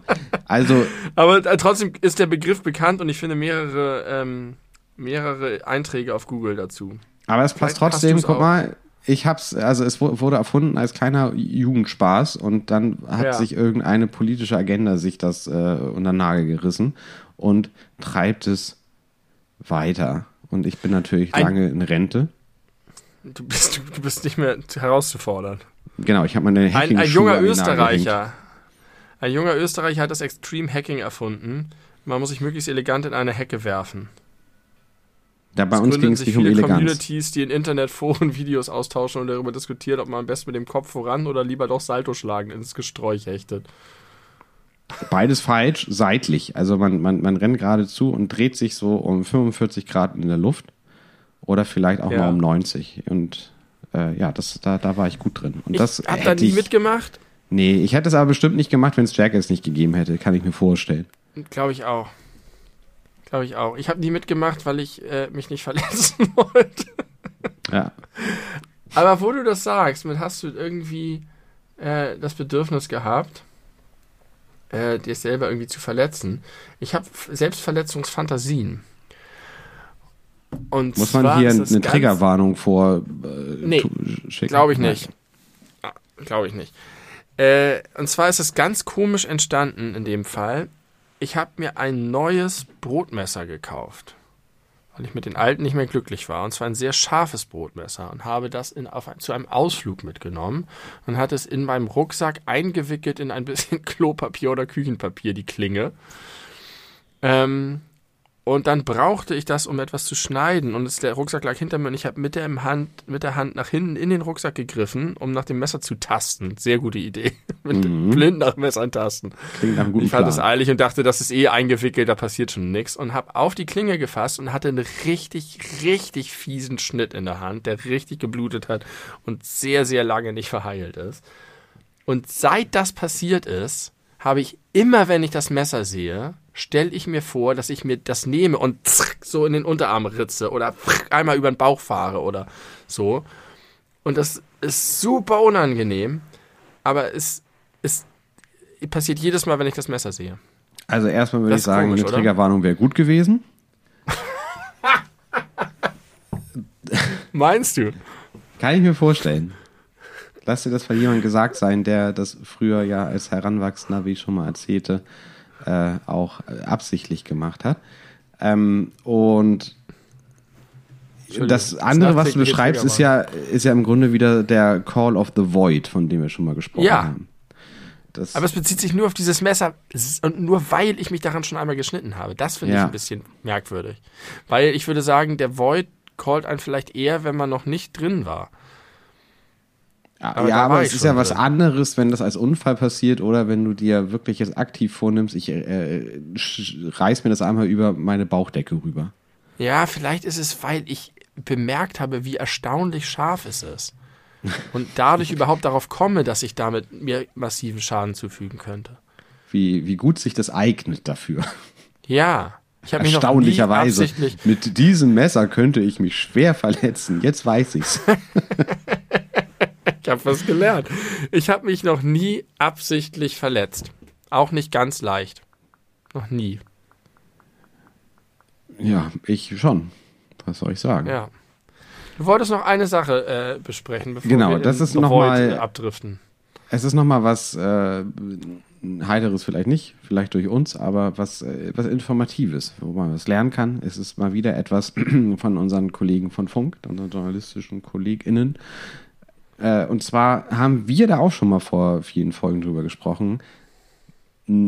Wörter, die eigentlich Markennamen sind, die aber für alle Produkte benutzt werden. Klassisches Beispiel Ja, Tempo oder Tempo. Tesa. Und äh, da gibt es jetzt noch sechs weitere, die ich äh, durch ein Instagram-Posting gelernt habe. Und ich möchte Ja. mal wissen und abchecken, ob dir das bewusst ist. Bei manchen wusste ich es, bei manchen nicht. Erstes Wort, Tupper. Mhm. Ja. Ist klar, ne? Ja. Völlig. Zweites, Memory. Ähm, nee, da ist es mir nicht klar. Dass das ein Markenname ist. In Deutschland und Österreich heißen nur die Spiele von Ravensburger so. Aha, haben die ein Patent auf den Namen. Ja, Interessant. allerdings nicht auf EU-Ebene, nur Deutschland und Österreich, aber das ist ja das, was für uns interessant ist. Dann, ich, fand ich witzig, Heroin. Heroin ist ein Markenname.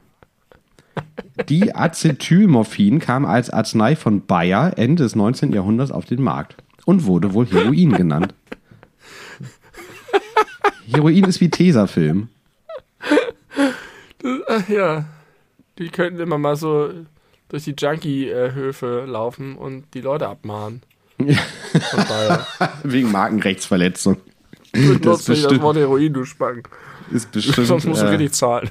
Deren größtes äh, kriminalistisches Problem, was sie haben. Dann äh, haben wir noch das schöne Wort Spüli. Wusstest du das? Nein, auch das wusste ich nicht. Ein äh, Spülmittel Ein, ist das, offizie ist das offiziell. Ich hätte gedacht, dass Spüli einfach eine Verniedlichung von Spiel Spülmittel ist. genau, habe ich auch gedacht und ich benutze es in meinem Alltag auch tatsächlich, aber das war früher mal der Name eines äh, Geschirrspülmittels von Fairy. Fairy Spüli. Fairy Spüli. Aber Oberbegriff geworden. Dann haben wir noch die Thermoskanne. Hast du das gewusst? Hm, Nein, auch das habe ich nicht gewusst. Habe ich auch nicht. Und ich hätte, ich dachte eher, das ist einfach, also ich sag mal, ein, ein, ein physikalisch geborenes Wort, dass man einfach, ne, das Ja. hat irgendwelche thermischen Fähigkeiten, dieses äh, Produkt. Deswegen ist es eine Und Thermoskanne. es ist eine Aber- Kanne. Gen- Richtig. Aber es ist eine, äh, offiziell, offizieller Begriff ist Isolierkanne, 1904 nach ihrer Erfinderfirma Thermos benannt. Und als letztes, und ich muss sagen, das ist das, was mich tatsächlich mit Heroin am meisten überrascht hat, Frisbee. Frisbee? Ja, die Frisbee. Ja, das finde ich, äh, das finde ich sehr plausibel, dass das so ist, aber ich wusste es nicht. Die ersten Wurfscheiben waren Kuchenmetalldosen der Bä- Bäckerei Frisbee in den 1950ern. Ja, interessant. Bäckerei. Ich würde Ja. gerne mal mit dir der Disc Golf spielen. Disc Golf? Ja. Was ist das? Kennst du das nicht? Das sind diese. Äh, da, da, manchmal sieht man die in der Stadt. Das sind so Stangen und um die herum sind so Körbe, die bestehen aus mehreren Ketten.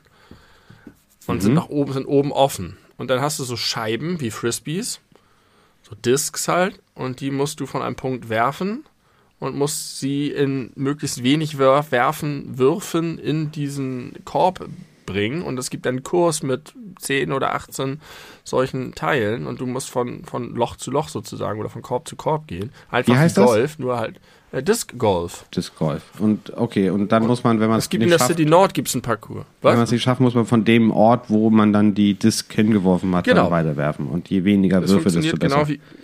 Richtig, genau wie Golf und Minigolf. Am Ende hast du dann halt ein Handicap oder. Oh, weiß ich nicht. Also können wir gerne mal machen, habe ich jetzt aber nicht so super Bock drauf, weil ich mir das sehr frustrierend vorstelle. Weil wenn man mal, also eine Frisbee wirft, man kennt das ja im Park oder so, man spielt mit einer Person Frisbee und wirft richtig gut im Sinne von weit, aber so 45 Grad zu weit links oder rechts, dann ist es halt echt super weit weg. Ich weiß nicht.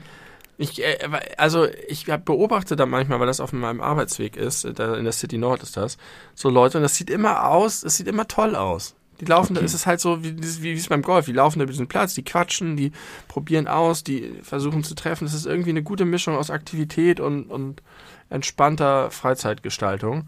So sehr entschleunigt alles.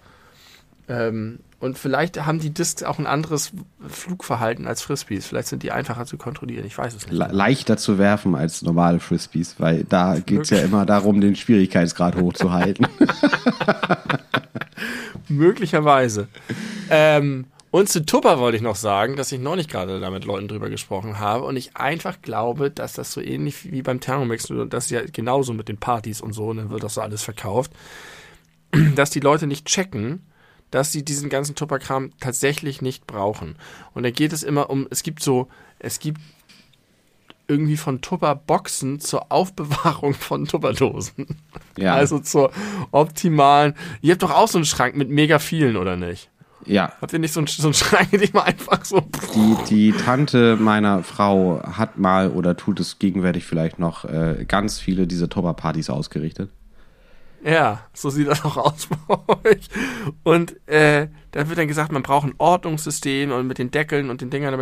Und ich glaube, dass das alles Quatsch ist. Man braucht einfach eine Schublade oder einen Schrank, wo ein paar von den Dingern drin sind. Und wenn man eine braucht, greift man da rein und dann wühlt man vielleicht vier Sekunden lang nach dem passenden Deckel und dann hat man den und dann kann man sich diesen ganzen Zinnober sparen und das viele Geld dafür und die ausgetüftelten Ordnungssysteme. Es ist alles nicht nötig. Das Ironische ist, so glaube ich, daran, dass selbst die Leute, die sehr viel Geld für diese vorgegebene Ordnungssysteme ausgeben, trotzdem nach drei Wochen einen Schrank haben, der exakt genauso aussieht wie bei dir oder mir. Also ich ja, glaube, das, das glaub ich ist einfach der natürliche Lauf der Dinge, dass man da einfach irgendwann so, ein, so einen Ort hat, wo man dann einfach immer ganz viel rumwühlen muss. Was aber auch okay ist, weil es ist, geht dennoch Voll schnell. Okay. Total okay. Also ja. es ist, macht, man hat da keinen Leidensdruck, das irgendwie wirklich äh, penibel ordentlich zu halten. Äh, deswegen finde ich das nicht so schlimm. Ähm, Disc Golf, sagst du gerade, äh, möchtest du gerne mal mit mir machen. Wie gesagt, können wir gerne tun. Vielleicht ist das lustiger, als ich es mir gerade vorstelle. Aber was ich zum Geburtstag bekomme, ich hatte ja kürzlich Geburtstag, äh, einen Gutschein und ich wollte dich fragen, ob du äh, Interesse daran hast, mit da zu partizipieren. Und zwar für Lasertag. Ja. Hast du schon mal gemacht? Habe ich schon mal gemacht, das ist richtig geil. Oh, herrlich. Das ist direkt bei dir fast äh, in der Nachbarschaft. Super cool, mache ich gerne mit. Ähm, ich war extrem motiviert. Du bist extrem motiviert Mal. zu ballern? Ich war extrem motiviert letztes Mal. Ich habe wirklich gekämpft und gejagt. Ich habe Jagd auf die Menschen gemacht, die ich töten musste mit meinem Laser. und ich habe damals die meisten Punkte erhalten in meinem Team. Und ich gewinne bei solchen Sachen nie, aber ich war so ehrgeizig. und ich habe einfach alles weggeballert erzähl mir mal bitte ganz kurz, wie ist denn das, das organisatorisch? Ist das abhängig davon, mit wie viel Leuten man hingeht, ob man jetzt ein Team ist, was gegen ein fremdes ja. Team spielt oder ob man Exakt. genug Leute hat, um zwei Teams zu stellen? Gibt es das auch? Exakt so. Exakt Beides so. gibt es. Also, ja, aber damals, glaube ich, genug, um äh, selber zwei Teams zu stellen. Wenn das bei, in, in meinem Fall, wenn ich diesen Gutschein einlösen möchte, auch so ist, dann möchte ich mit dir in einem Team sein. Auf jeden Fall. Ich äh, fühle dich zum Sieg. Aber ich will jetzt nicht den Mund zu voll nehmen. Vielleicht hätte ich auch einfach einen guten Tag. Aber das war, war, wirklich richtig geil. Und du hast ja dann so halt so eine Weste, ne? Und dann gibt es immer einen Cooldown. Wenn du äh, getroffen wurdest, darfst du eine Zeit lang nicht schießen und so. Und es gibt dazu aber auch noch so Bonussachen. Denn das war halt in so einem Irrgarten mit ganz vielen so Verblendungen und dann gibt es zwei Teams, die an zwei Orten sind und du musst dich halt aufteilen und wo du lang gehst und dann kannst du die Leute circlen und flanken und ihnen in den Rücken schießen und so. Und dazu hast du dann noch so Tore, wenn die an sind und wenn du durchgehst, dann bist du, kannst du nicht mehr schießen, dann bist du sozusagen ver verteidigungslos. Du kannst aber auch auf andere Sachen schießen, damit deaktivierst du die Tore und kriegst Bonuspunkte und all so ein Kram. Das ist schon echt ganz schön gut. Cool. Muss ich sagen. Ich habe noch nie Paintball gemacht, das würde ich auch gerne mal machen. Nee, habe ich auch nicht, würde ich auch mal machen. Äh, das, da wäre ich sofort dabei. auch wenn das wie mir Jack es beigebracht hat, wohl richtig zwiebeln soll, wenn du es irgendwo abkriegst, wo du nicht geschützt bist und auch ja. Äh, starke Hämatome hervorruft. Ähm, ja, also bin ich gerne dabei. Bei Lasertag nehme ich dich gerne mit, wenn du da Interesse dran hast. Äh, Aber was ist denn drauf. mit dem. Du hast schon das mal einen Gutschein bekommen. Den, den ja, Au Auto kaputt klopfen. Ja. Äh, das, das äh, wollte ich tatsächlich demnächst mal angehen. Ich wollte demnächst mal eine WhatsApp-Gruppe starten mit den Leuten, die ich da gerne dabei hätte. Da wirst du natürlich mit bedacht werden. Und dann gucken wir mal nach einem Termin. Für die, die es noch nicht wissen, das geht darum, wie du eben schon gesagt hast, ein Auto komplett auf dem Schrottplatz in seine Einzelteile zu zerlegen und mit, weiß ich nicht, Baseballschlägern, Eisenstangen, Vorschlaghammer. Fäusten, Vorschlaghammer. Geil, Vorschlaghammer. Mann. Oh, das Ding zu zerprügeln. Ja, das schließt doch den Kreis schön für diese Episode, in der es um 90er Funpunk ging. Ich finde, da passt auch dieses Auto zerstören ganz gut rein. Und auch also ich, muss, ich, ich, ich kann das äh, zum, zum Abschluss, um, um das nochmal offiziell zu machen, ich habe hier den Geschenkgutschein in der Hand. Äh, da Warte mal, dafür muss ich mal ganz kurz nochmal die Kamera anmachen. Er ist ganz schrecklich, schrecklicher äh, Gutschein, weil da eine äh, sexy angezogene Frau drauf ist und daneben ist ein Pfeil, auf dem steht, zeig ihr, was ein Hammer ist. Und auf der Rückseite ist ein Vorschlaghammer abgebildet, unter anderem, und äh, dass der Gutschein für Timmys Crew gilt, steht da. Und da steht äh, Gutschein über einmal Car crashen. Wir stellen Ihnen Hammer, Handschuhe, Schutzbrille und ein Fahrzeug zur Verfügung. Und dann heißt's draufhauen. Alles klar, ich bin dabei. Ja. Da tatsächlich, das habe ich, ist mein Plan, wollte ich jetzt demnächst mal eine Gruppe machen, um einen Termin oh. zu finden. Habe ich richtig Lust drauf. In Norderstedt, ja. in Schleswig-Holstein. Benny, es war schön. Ich muss sagen, das kann ich, jetzt kann ich es ja verraten. Ich hatte irgendwie nicht so richtig Bock, irgendwie, weiß ich nicht. Ich bin sehr erschöpft in letzter Zeit. Ähm, ich dachte, es ist nicht genug passiert, um viel zu erzählen. Ich dachte, vielleicht wird es zu ernst oder zu albern oder gar nichts davon, nur langweilig. Aber ich finde, es ist uns eine gute durchschnittliche Folge gelungen. Sie ist nicht so witzig ja. wie die davor. Sie ist nicht so chaotisch wie die davor. Aber äh, ich denke, das kann man, kann man so abliefern, ohne sich dafür schämen zu müssen. Oder? Das ist sehe ich auch so. Das war solide, ja. Eine solide Folge, perfekt, so kann man es sagen. Möchtest du doch letzte Worte an unsere ZuhörerInnen senden? Wir können ja vielleicht jetzt schon mal ankündigen, aber weißt du noch gar nicht, äh, ist vielleicht auch Quatsch, aber vielleicht können wir in der nächsten oder übernächsten Folge mal konkret über unsere Pläne für Folge 100 sprechen. Ja, sollten wir tun und wir sollten das machen, was wir überlegt haben zu machen. Ja, das sollten wir aber vielleicht nochmal vorher genauer besprechen, wie das organisatorisch, logistisch abläuft, aber ja, das machen wir und dann werden wir es verkünden und dann gucken wir, machen wir vielleicht noch ein zweiten, zweites Meinungsbild, holen wir uns ein, ob es sich lohnt, es zu veranstalten. Aber wir überlegen uns was und davon werdet ihr bald erfahren. Also hast du noch was? Nein, habe ich Nein. nicht. Gut. Jetzt in den Feierabend. Du bist ein Mann der wenigen Worte, dafür schätzen dich die Leute. Genau. Ich komme ja auch, auch aus Hamburg, da schnacken wir nicht so lange. Genau, wir, wir reden eher in Silben und Kopfnicken oder Schütteln. Dafür sind wir bekannt. Aber auch wenn es viele Silben sind, sage ich auch heute wieder, gehabt euch wohl.